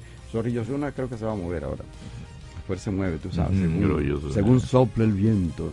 Si me huele donde están guisando, entonces me apunta para allá. Movimiento Democrático Alternativo, el MODA, 0.4%, así, y, y otros. Eso le aportaron al PLD 4.48, 4,5%. Ahí van 8 ya entre los dos. Ajá, son 15 en total. Atiende aquí, aquí es que viene lo bueno. El Partido Reformista Social Cristiano obtuvo 365 mil votos, pero de eso, 291 mil, o sea, el 7%. No, eso es más. Yo no sé por qué ponen 7%, pero debe ser mucho más bien. Debe ser 70%. Mm. Son de alianzas.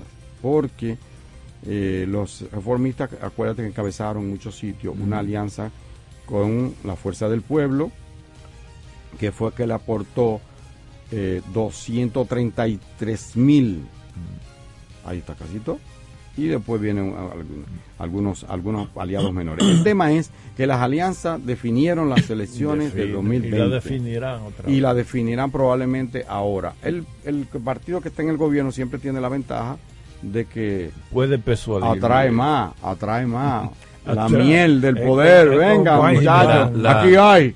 Eso es como una bolsa de valores, donde, ah, mira, estos los hay individuos que crean eh, estos partidos con cierto nivel de activismo y cierto liderazgo.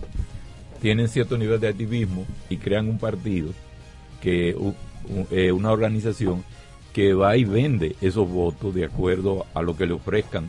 Eh, los partidos se convierten en bisagras de los partidos que tienen posibilidad.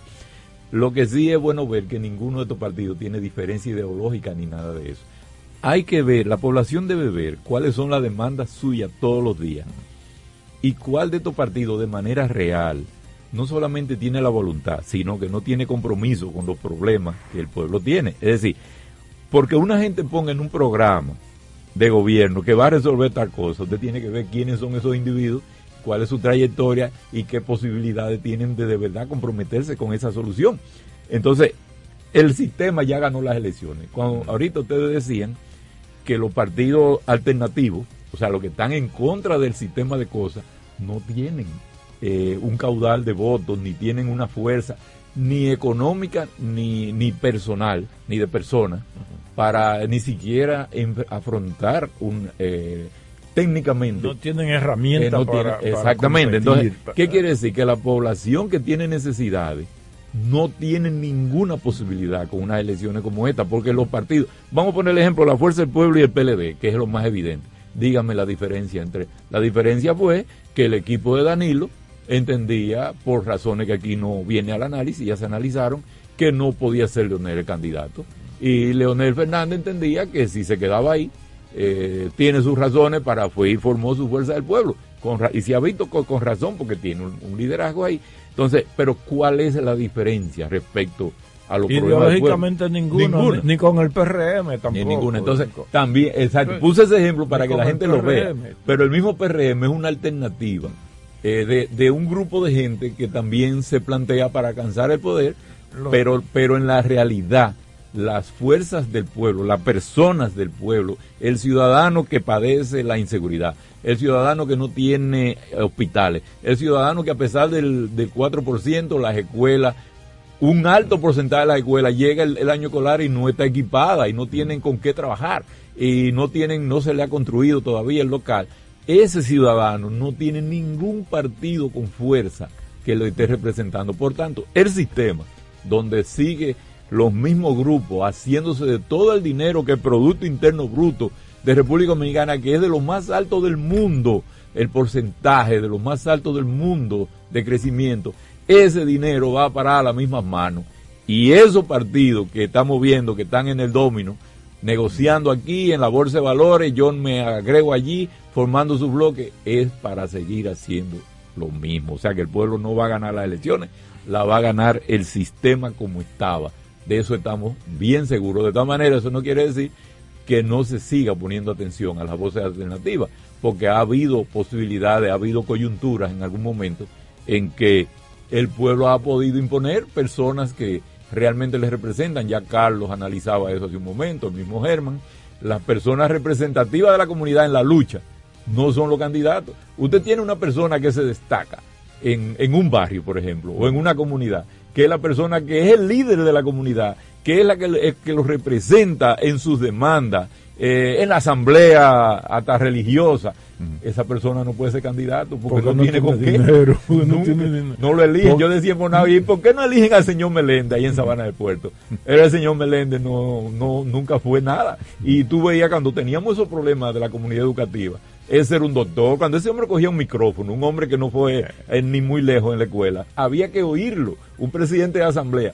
Pero yo le decía a la gente, ¿por qué ustedes no eligen a Meléndez? Ah, no, porque hay un comerciante por allá que es el que pone los votos y para que la cosa siga en el Que le fía, le fía el valecito. y el que presta, y el que tiene la camioneta y los vehículos para salir a regalar funditas y cosas. Exacto, lo que, eso lo que se sintetiza, se resume en decir que aquí, no desde Fukuyama, de, la llamada desaparición de la El fin de la historia, Francis Fukuyama. Ajá, miren, aquí lo que pasa es que los, traducir el artículo de Fukuyama que lo publicó el siglo. Ajá. Y fui yo traductor. Bueno, pues el tema es de Chan y amigos radio escuchas no había este internet. que los partidos políticos han devenido en especie de corporaciones económicas. Así mismo es. Eh, fíjense, la, la, última muestra es agarren al PLD, Fuerza del Pueblo, Partido Reformista, Partido eh, Revolucionario Moderno, todos ahora mismo tienen una mesa recibiendo inscripciones de precandidatura, pero si usted no, si usted no se cantea, usted no, es candidato. candidato. Eh, Exactamente. Entonces, eso es inconcebible. El líder comunitario no tiene eso. Es inconcebible.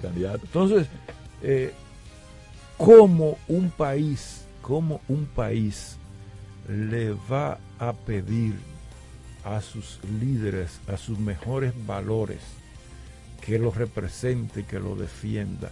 Y cómo un país puede evitar que el rifero, que el narcotraficante, que el usurero, se, se adueñe de los cargos, de los puestos de representación más importantes.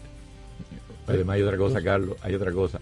Fíjate que el dinero que viene de la Junta para los partidos, que se había establecido para que eh, supuestamente evitar que entraran dineros de mala procedencia a los partidos, esos partidos pequeños reciben, del partido que recibe dinero de la Junta, reciben dinero y en la misma campaña, no todo ese dinero va a la campaña. Y se han convertido en franquicias. En franquicia. Y, y, si no van a ganar, se quedan con una parte de esos cuatro. En empresa, ¿cómo es RL? SRL. SRL. Entonces, eso no es, es, Nosotros. De, de hecho, las auditorías a los dineros de los partidos, de partidos de esa calaña, eh, tiene que ver con el con la con la con la con, el uso que se le dé ese dinero en beneficio de los individuos que lo administran. Porque si usted yo no va a ganar y usted es un partido que está recibiendo cuarto de, de, gobierno y yo lo estoy apoyando. Y tienen sueldos. Usted tiene exactamente sueldo de campaña, es todo eso.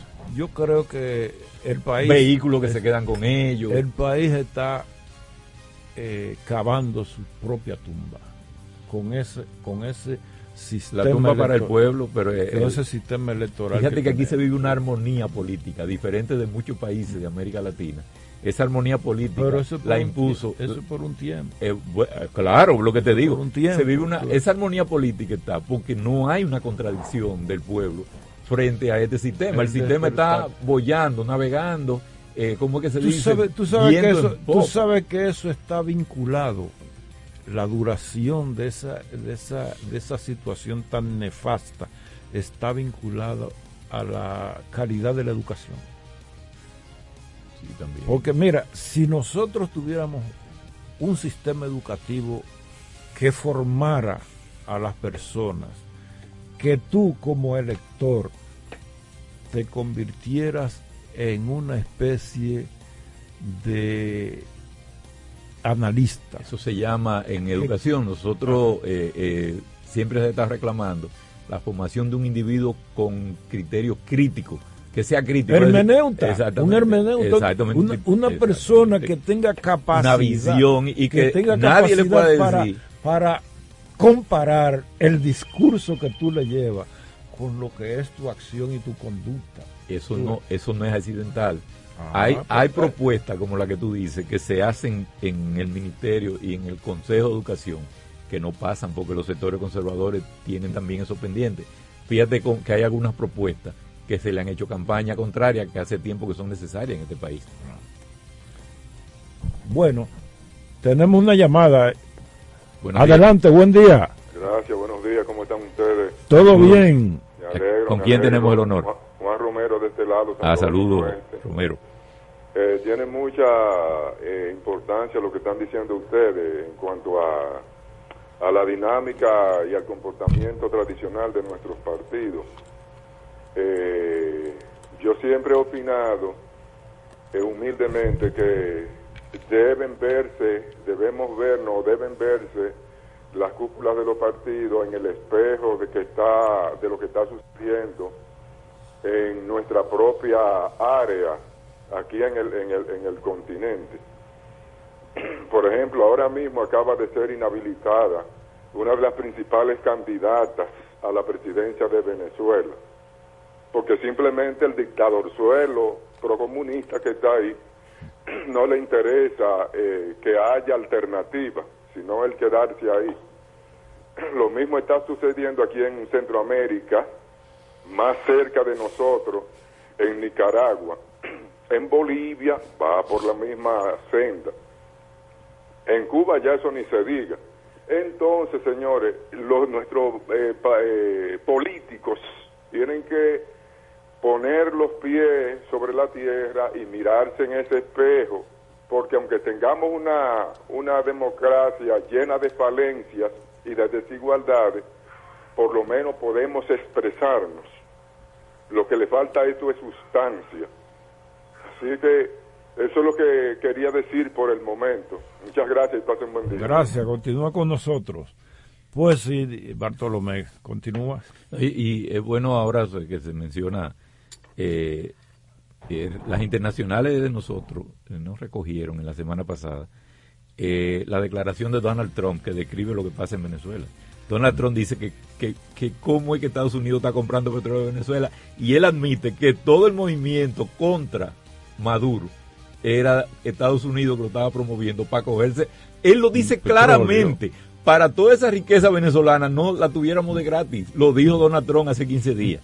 Entonces, a confesión de Trump, relevo de prueba. Es decir, lo, es, hay gobiernos que tienen encima eh, A, pro- sistema a pro- electoral. a propósito de lo que decía el oyente del dictador suelo, como, él- como él dice, es una expresión muy propia de su forma de pensar, que se le respeta, ¿verdad? Sí, se respeta. Pero, eh, caramba, la eso es inducido por la misma titulación de los medios del periodo. Sí, sí, sí, los medios, todos los gobiernos que no están pro Estados Unidos eh, son eso. Entonces, eh, la- la- lo bombardean a la gente eh, diciéndole cosas como esa. Y tú te fijas, yo decía ahorita que aquí, por ejemplo, tenemos una democracia, entre comillas.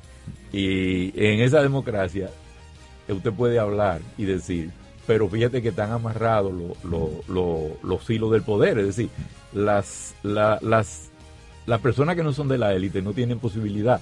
Entonces esa es una democracia basada en la explotación de la gente. Bueno, tenemos otra llamada. Adelante, bueno, buen día. ¿Quién y de dónde, por favor? Ramón de San Cristóbal. Ramón. Eh, sí, bendiciones para ustedes. Gracias, Amén. igual. Eh, Viendo que la justicia dominicana está trabajando. En, en- aló. Sí, señor. Eh, en el caso del chino ahí, del chino de Gacue. Ah, ok. El chino que mató a los Ah. prestamistas. Llegué a trabajar, yo llegué a ser empleado de él, pues yo no imaginé que ese tipo daba para tanto así. Bueno, Es que le- Sor- sorpresa. Parece que por los millones que le debía. No, y como físicamente, no de un tipo de que corpulento ni nada, pero wow, me dejó sorprendido ese caso y, es una, y la justicia dominicana está haciendo su trabajo. Bueno, bueno. en a una a- dirección eh, a cuidarnos del eh, sí, dinero. y, y que la eh, eh, bueno concluimos el tema del problema electoral eh, con lo que ya ratificando lo que decíamos el sistema electoral aquí no hay ninguna posibilidad de que haya sectores alternativos por eso eh, está la situación que usted ve que se llama de una paz política esa paz política lo promueven como que son oportunidades de inversión pero los resultados de esas inversiones son para un grupo muy pequeño. Nos vamos a una pausa. A la franca, por la nota 95.7, conoce de todo. Aviso. Si usted o algún familiar tenía ahorros en el antiguo Banco Universal y sus empresas relacionadas, le informamos que la Superintendencia de Bancos, a través de la campaña Dinero Busca Dueño, está devolviendo 410 millones de pesos a los depositantes de estas entidades. Los interesados pueden consultar de manera gratuita si sus recursos se encuentran disponibles accediendo a prousuario.gov.do. Superintendencia de Bancos de la República Dominicana. Síguenos en Twitter e Instagram. Somos arroba a la franca radio. Impuestos Internos se consolida como modelo de eficiencia recaudatoria. Más de 1.5 billones de pesos recaudados en dos años lo confirman. Somos más cercanos. 170 mil personas han recibido educación tributaria. Hemos mejorado más de 30 servicios en la oficina virtual, RNC en 24 horas y un facturador electrónico gratuito para MIPIMES. Avanzamos hacia la administración del futuro. Dirección General de Impuestos Internos, cercana y transparente.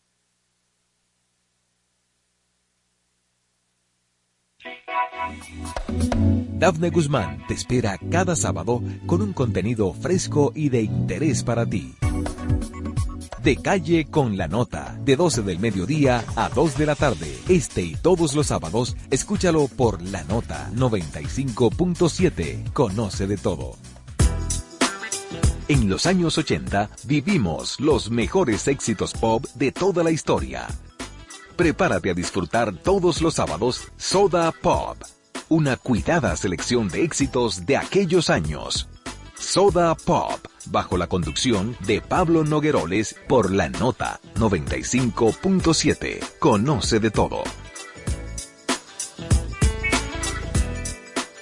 Ahora te hablamos a la franca por la nota. Impuestos Internos se consolida como modelo de eficiencia recaudatoria. Más de 1.5 billones de pesos recaudados en dos años lo confirman. Somos más cercanos. 170 mil personas han recibido educación tributaria. Hemos mejorado más de 30 servicios en la oficina virtual, RNC en 24 horas y un facturador electrónico gratuito para MIPIMES. Avanzamos hacia la administración del futuro. Dirección General de Impuestos Internos, cercana y transparente. ¿Sabes cuáles son los síntomas de la diabetes? ¿Conoces sus principales causas? Aprende todo sobre diabetes en Hospital de la Diabetes Radio. Educación, prevención, nutrición, ejercicios y mucho más. Hospital de la Diabetes Radio, todos los sábados a las 2 de la tarde por la nota 95.7. A ti que te esfuerzas cada día, que buscas el sustento para los tuyos, comprometido con lo que haces y lo que ofreces. Ahora tienes la oportunidad de abrir las puertas para mejorar, porque con tus respuestas contribuirás a que se elaboren políticas y planes para el crecimiento de tu negocio. Primera encuesta nacional de micro, pequeñas y medianas empresas del Banco Central y el Ministerio de Industria, Comercio y MIPIMES. Coopera. Invierte unos minutos de tu tiempo. Proporciona datos al encuestador. Para beneficio de tu sector. Primera encuesta nacional de micro, pequeñas y medianas empresas del Banco Central y el Ministerio de Industria, Comercio y MIPIMES. Está en el aire a la franca. Bueno, señores, tenemos eh, sobre el tapete ahora el tema del informe de la Comisión de Diputados que designó el hemiciclo para realizar la investigación del conflicto que continúa en la Cámara de Cuentas. Ya el, esa comisión ha informado que tiene un informe que ha dejado boquiabierto a muchos eh, ciudadanos, entre ellos yo, porque eh, decía el presidente de la comisión que ese informe tiene 13 mil páginas, contiene 13 mil páginas de informaciones que tienen que ver con el taponamiento originado por conflictos y relaciones interpersonales no bien canalizadas y que han hecho de la Cámara de Cuentas una institución inoperante. Yo digo lo siguiente, el informe podrá tener 13 mil, 20 mil o 10 páginas lo importante es que a la ciudadanía le llegue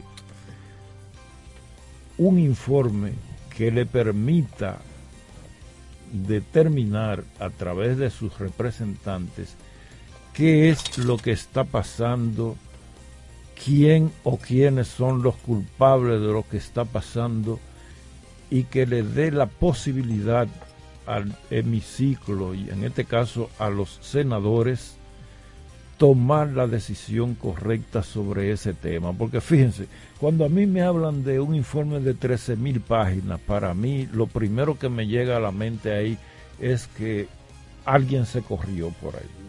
Alguien se corrió. Porque fíjense, yo le voy a dar dos referencias de informes de casos trascendentes que se han investigado en el mundo. En 1980 se presentó ante las Naciones Unidas el informe McBride, que había sido una comisión designada, encabezada por el ex canciller de Irlanda del Norte, el señor Sim McBride, para analizar la situación de la comunicación y la información de los 25 años anteriores a 1980.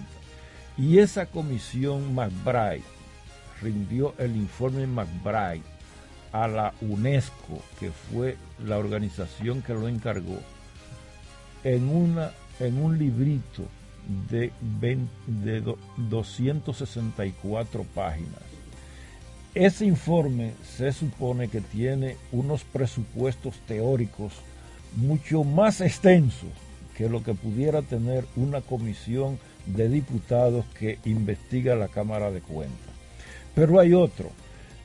En 1964 el presidente Lyndon B. Johnson, que es el sustituto designado, como, como dice la serie que hay por ahí en Netflix, que fue la persona que sustituyó al asesinado presidente John Fitzgerald Kennedy. Johnson en 1964 designó al senador Warren, Warren, el senador Warren, y ese senador presentó un informe en un libro que tenía en, en 888 páginas. Pero ¿qué es el informe Warren? El informe Warren es el informe de la investigación del asesinato del presidente del país más poderoso del mundo. ¿Eh? Nada más. Entonces, yo creo, señores, que nosotros tenemos que tener un poco de prigilio a la hora. Sí, porque es que aquí lo abultamos todo, desde una cotización hasta una facturación, hasta un informe. ¿eh? Entonces yo creo que, señores, agarrar un informe sobre una denuncia de que el presidente de la Cámara de Diputados estaba pasando la mano, quería pasar la mano, o, o, del- o la denuncia del presidente de que fulano de tal está maquillando o secuestrando auditoría. Eso necesita 13 mil páginas. Bueno, lo cierto es que Estaban muy trabajadores. Sí.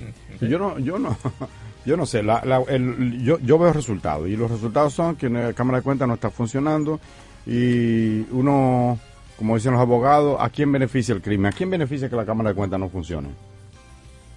Beneficia a un funcionario que la Contraloría diga, mira, están fallando en esto, en esto, en esto y en aquello. No.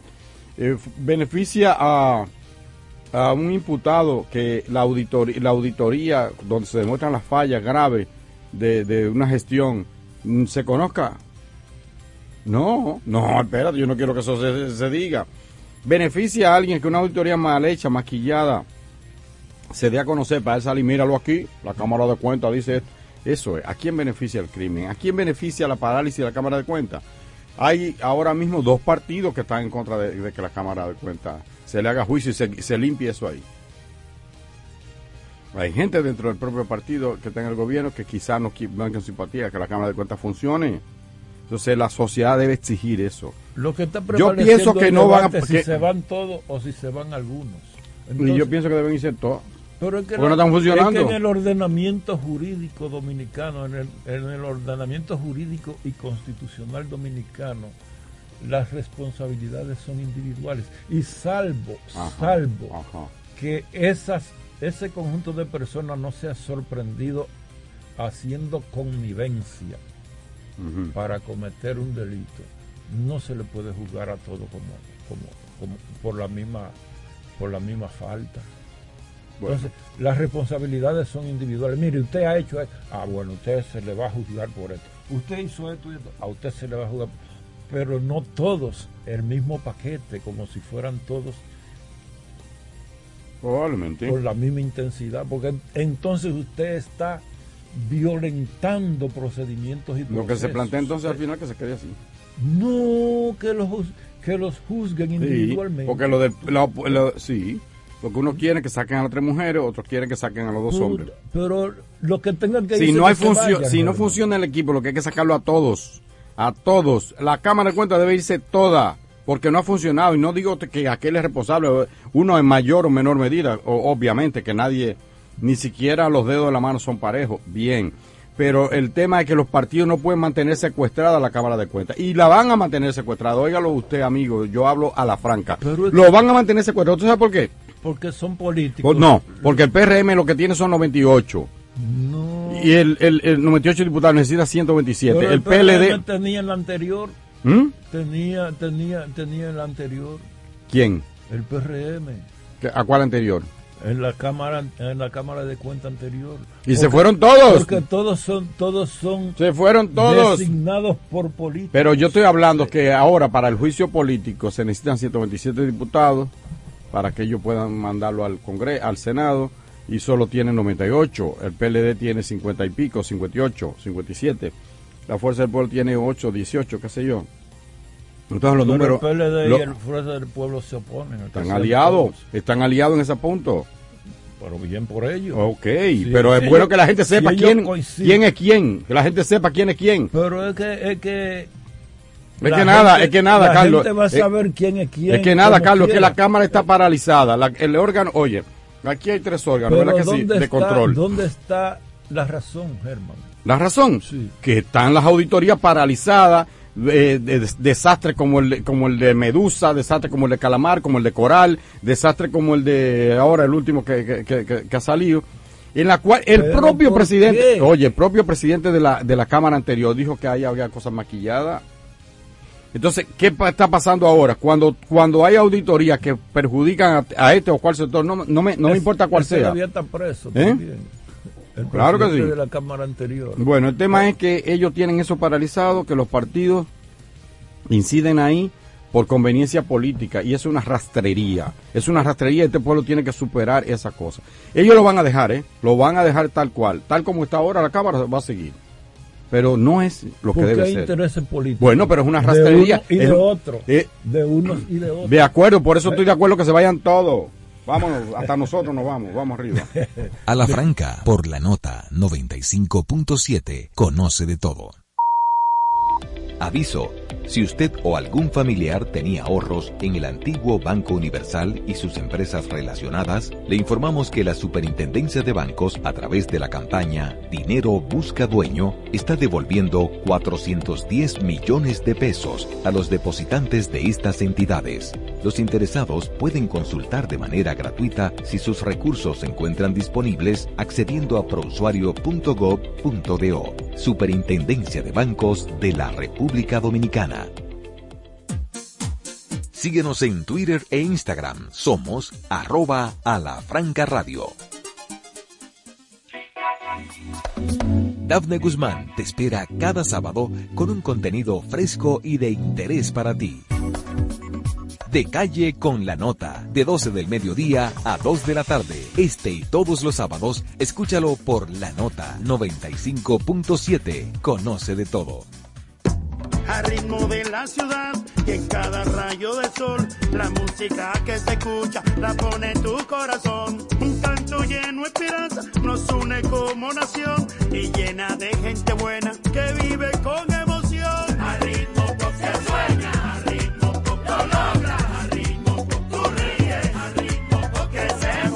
Cada paso que damos juntos marca el ritmo para construir un mejor futuro para todos. Popular, a tu lado siempre. Está en el aire a la franca.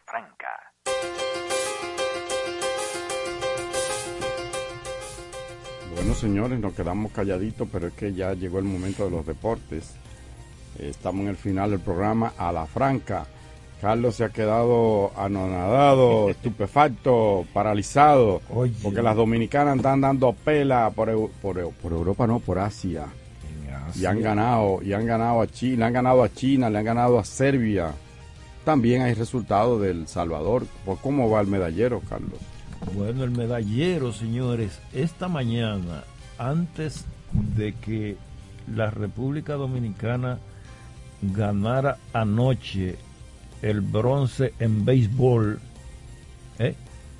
lo cual lo catapulta para clasificar para las Olimpiadas de Chile. Eh, la República Dominicana tenía seis medallas de plata, 17 de bronce. No, no. Así es. Sí, Ah, sí, sí. seis medallas de plata, 17 de bronce y en total, eh, eh, eh, perdón, 6 de oro, 17 de plata Ah. Y en total 51 medallas en el medallero de los 24 Juegos Centroamericanos y del Caribe. Eso proyecta una participación más o menos parecida a los Juegos de Pues Barranquilla. te tengo una buena noticia Ajá. porque acabo de actualizar el medallero aquí de la página oficial de Salvador 223, de 2023 y dice que República Dominicana que ocupa el sexto lugar tiene 9 de oro, 17 de plata, 30 de bronce para un total de 56, o sea, De subió 56. 50. Ganó 5 cinco anoche. Ya en materia de oro estamos prácticamente superando la participación de Barranquilla porque en Barranquilla ganamos justamente nueve de oro. Y todavía Y falta todavía falta una semana de competencia y falta atletismo. y falta voleibol y, y falta femenino y- taekwondo. Ajá. O sea que Ah, no, pero vamos a duplicar. la República Dominicana Se esperan 15 sí, medallas. va a superar, va a superar con crece el medallero, sobre todo en oro, de los Juegos Me permite, me permite decir el- el- el- la actualización de hasta, los, hasta nosotros. Claro. Eh, mira, México ocupa el primer lugar con 68 medallas de oro, que son las que dan el ranking, un total de 176. Colombia, segundo lugar, con 43 de oro. Cuba, 40 de oro, ocupa la tercera posición. Venezuela, cuarto lugar, con 13 de oro. Puerto Rico, ¿cómo que Puerto Rico no va a ganar a nosotros? ¿Qué pasa? Puerto Rico ocupa el quinto lugar con 11 de oro, 13 de plata y 17 de bronce, para un total de 41. Nosotros si obtenemos dos medallas más le podemos pasar fácilmente a Puerto Rico porque tenemos 17 de plata y ellos 13 tenemos 30 de bronce y ellos Mira, 17. la, com- la competencia entre República Dominicana y Puerto Rico es muy parecida porque lo que pasa es que Puerto Rico nos lleva a nosotros en presupuesto. Ah, sí, te va a agarrar de ahí. No, que, no, es que, bueno, los boricuas. es que eso no es un agarre, no es un agarre, porque culturalmente, en cuanto a cultura y Mm, La mitad, la te- oye, en cuanto a cultura Mm. y tradición deportiva somos exactamente lo mismo. Practicamos los mismos deportes, Somos fuertes en la misma cosa. tenemos la misma la, eh, la misma tradición, la misma historia, pero ellos nos llevan la ventaja del presupuesto.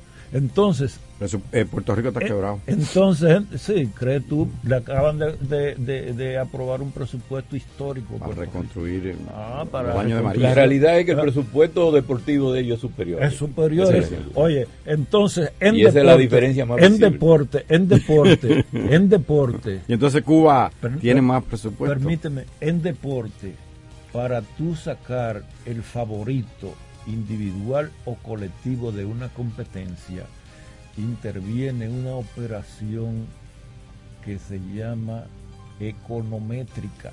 Ya. Econométrica, la econometría que, que combina Está bien, está la bien. estadística Está bien, te, te- y- me convenciste, papá, porque tú sabes, eh, eh, oye, yo ahí, aquí en este tema, yo soy el ignorante, yo Oye, totalmente y te lo compro. Ah, pero dime de, muerto, dime de. Domingo, no, no, es verdad, yo no sé Domingo mucho. Germán. Domingo Germán, papá, tú no puedes eso fuera. que estableció un precedente histórico para la República ¿Por qué es tan difícil un juego perfecto? convertirse en el primer lanzador dominicano que tira un juego perfecto. O sea, ni, ni Pedro Martínez ni, ni, nadie, ni Marichal nadie, lograron eso. Nadie, Que no. nadie, nadie. Ellos tiraron. Señores, oigan esto, este tipo- Ellos tiraron juegos sin hit y sin carrera. Sin, y sin base por bola. No, no. Sin ¿Qué es lo hit. que se cuenta? Óyeme, el juego perfecto es que, se le que se le ningún, que ningún pelotero contrario se te envase. Ni por hit, ni por base 27 por bola, out ni en la por pri- error. antes de llegar primero. Tú oye, ni por O sea, que él no dio ni una base por bola. No, ni No, no. por hit, ni por Ni un de bola, ni ninguna- pa, Nadie llegó a primera, ese nada, juego perfecto. Nadie llegó a primera. Wow. Eso se llama juego perfecto. 27 individuos despachaban el home. Exacto. Antes de- Entre antes ellos, de- nueve de por la vía del ponche. Nueve por la vida del ponche. Nueve por la o sea que ese señor una tercera tiene un lugar Y mira, le había ido mal en los dos juegos anteriores. Él tiene entonces, Carlos, un, un asiento en la historia de, de- de Grandes Ligas. Oh, pero de- eh, el último eh, Bueno, juego perfecto en los oye, Yankees fue en el 99. ha- Hace 20 26 años. El último Uh. juego perfecto. Ah, bueno. Tú sabes que yo quería hablar de eso los Ah. otros días en el programa El Día. Y nada más sabía decir que era un juego perfecto y que nadie lo había tirado porque no conocía nada de eso. Dominicanos han tirado, seis dominicanos han tirado juegos sin hit y sin carrera. Y nueve. Sin hit y sin Ajá, carrera. Y La- nueve. ¿Y por qué no son perfectos? Porque han dado base por bola, Ah, porque se le han cometido Y me errores. dijeron uno Por de Pedro- error también Me dijeron una, una ocasión que Pedro Martínez lanzó 11 y al onceavo eh, Sin hit, sin carrera. le- se le envasó uno. Y, y Marichal, Y ya no es perfecto por eso. Ya no- Marichal No, y Jim. Bonin que llegaron a 14 innings 0 a 0. Exacto. Eh, pero hay que no, te- Warren Spahn. A Spahn, 16. ca- 16, 16 0 a 0, innings. caballo. Cuando eso se Yo le voy a decir a Hugo López que lo contrate a 16 usted. Eh, Mira, a Hugo. eh, lo que hay que, algo importante, cuando se lleva un juego así, parejito, cuando están en séptimo, octavo y noveno inning, la tensión es grande. Willie Mays, No, yo oí una Willie. Mays le dijo a Marichal, tú vas a ganar tu juego, voy a dar un jonrón. en el inning 16, y el jonrón. Y ya. Pero miren, miren esto. eh, eh, ya, ya se nos acabó el tiempo, pero escuché una entrevista a Domingo Germán y él decía, él decía que el, eh, primero que es verdad que la, la hazaña más importante de su, de su historia, de su, de su vida deportiva, pero que lo más difícil fue el último inning. Porque le está ganando juego perfecto. Sí, sí, el último y dice la cosa, la presión más El grande de mi vida. todo el equipo. No de él, y de él muriéndose No, del el pitcher, pero el, todo el equipo. si le dan un La rolling, si, si la recibe, la ansiedad, si él el dijo, director recibe un rolling. Oiga, ahí, carajo. Señores, atención, usted tiene, usted tiene un juego perfecto hasta el inning 9, ¿verdad? Van dos out, dos strike, cero bola. Usted se está muriendo de los nervios Sí. porque con un, De cuidito. un pelotazo que usted le dio, un dedito, una uñita usted le dio al Juanma, tipo, se, eh, embala- se eh, envasó, ya perdió el juego. Julián. Javier, le, Wow. Julián Javier le rompió el no hitter a Jim Lombo en la, en la Serie Mundial del 67, creo que fue, le, eh, de le rompió el nojite con un doble allí en Lombard del Boston, que él era de los Cardenales. Se lo llevaba perfecto y... El, eh, Julián Javier le dio un doble. Bueno, Mira, pues- eh, por último, señores, Ar de París, como, se- como de la película. se Ar de París, eh, París. en días, eh, el gobierno ha lanzado 45 mil Ah, pues yo pensaba que hacía rato tú hecho la intervención. militares más. Mire, tú la volaste hace rato. Milita eh, policías más a la calle, 800 y pico de detenidos, arden ciudades, eh, varios sectores de París, Lyon, todo en protesta por la muerte en un retén de un jovencito de 17 años que por la policía y hoy es el sepelio, o debió haber estado pasando el sepelio, que faltan las Murió noticias. otro jovencito que cayó de un... Él cayó de un Eh, techo. de un techo. Otro que cayó de un techo. Eh, la derecha eh, está insistiendo y la ultraderecha en que se establezca un estado de emergencia, lo que significa tirar la fuerza policial a la calle. Y la fuerza policial le dice que cuando pase esto van a declarar un estado de resistencia, porque ellos quieren luz verde para enfrentar esos movimientos en la calle. Para que El policía, el policía Y a Bolsonaro le... involucrado en ese acontecimiento en Francia eh, ha pedido perdón a la familia y a la sociedad, aunque dijo que él actuó dentro de los parámetros de cosa? La brutalidad de los policial no- no es- no es solo de Pero, nosotros. eh, Mataron 11 años. Miren, miren el valor de la vida en los países Sí, realmente civilizados. Nosotros aquí, nosotros aquí, mira, óyeme, Germán y Bartolomé, tú sabes de qué yo me enteré antes de ayer. Que Vamos me encontré vamos con- a pedir que nos que me el programa hasta las 11. Que me encontré con mi cuñado en el mirador, de que el oficial retirado al que le tiraron la jipeta, la guagua arriba, es de mi familia. Oye, eso. Es de mi familia. Qué barbaridad. Bueno, señores, eh, como ustedes ven, Ya los ánimos, los ánimos de este, Le de cogimos este, un adelanto. de este espacio está tan elevado que son las 10 y un minuto y no hemos pasado. Pedimos perdón a la administración, a, a ti también, Kennedy, por este abuso de confianza. Muchas gracias por la sintonía. Les esperamos el próximo sábado. Esto es a la franca, de 8 a 10 de la mañana. Chao. La Superintendencia de Bancos presentó a la franca. Te acompaña la nota 95.7. Banreservas presenta Escarbando en la Historia con Cuquín Victoria. El 17 de julio de 1918, el último zar de Rusia, Nicolás II, su mujer Alexandra y sus hijos fueron fusilados por soldados bolcheviques durante la Revolución Rusa en julio del, no- del 18. Con mil cosas que hacer y tú de camino al banco. No, hombre, no. No te compliques y resuelve por los canales Banreservas. Más rápido y muchísimo más simple. No te compliques y utiliza los canales Banreservas. Tu banco fuera del banco. Banreservas, el banco de todos los dominicanos. Esta es la nota 95.7. Conoce de todo.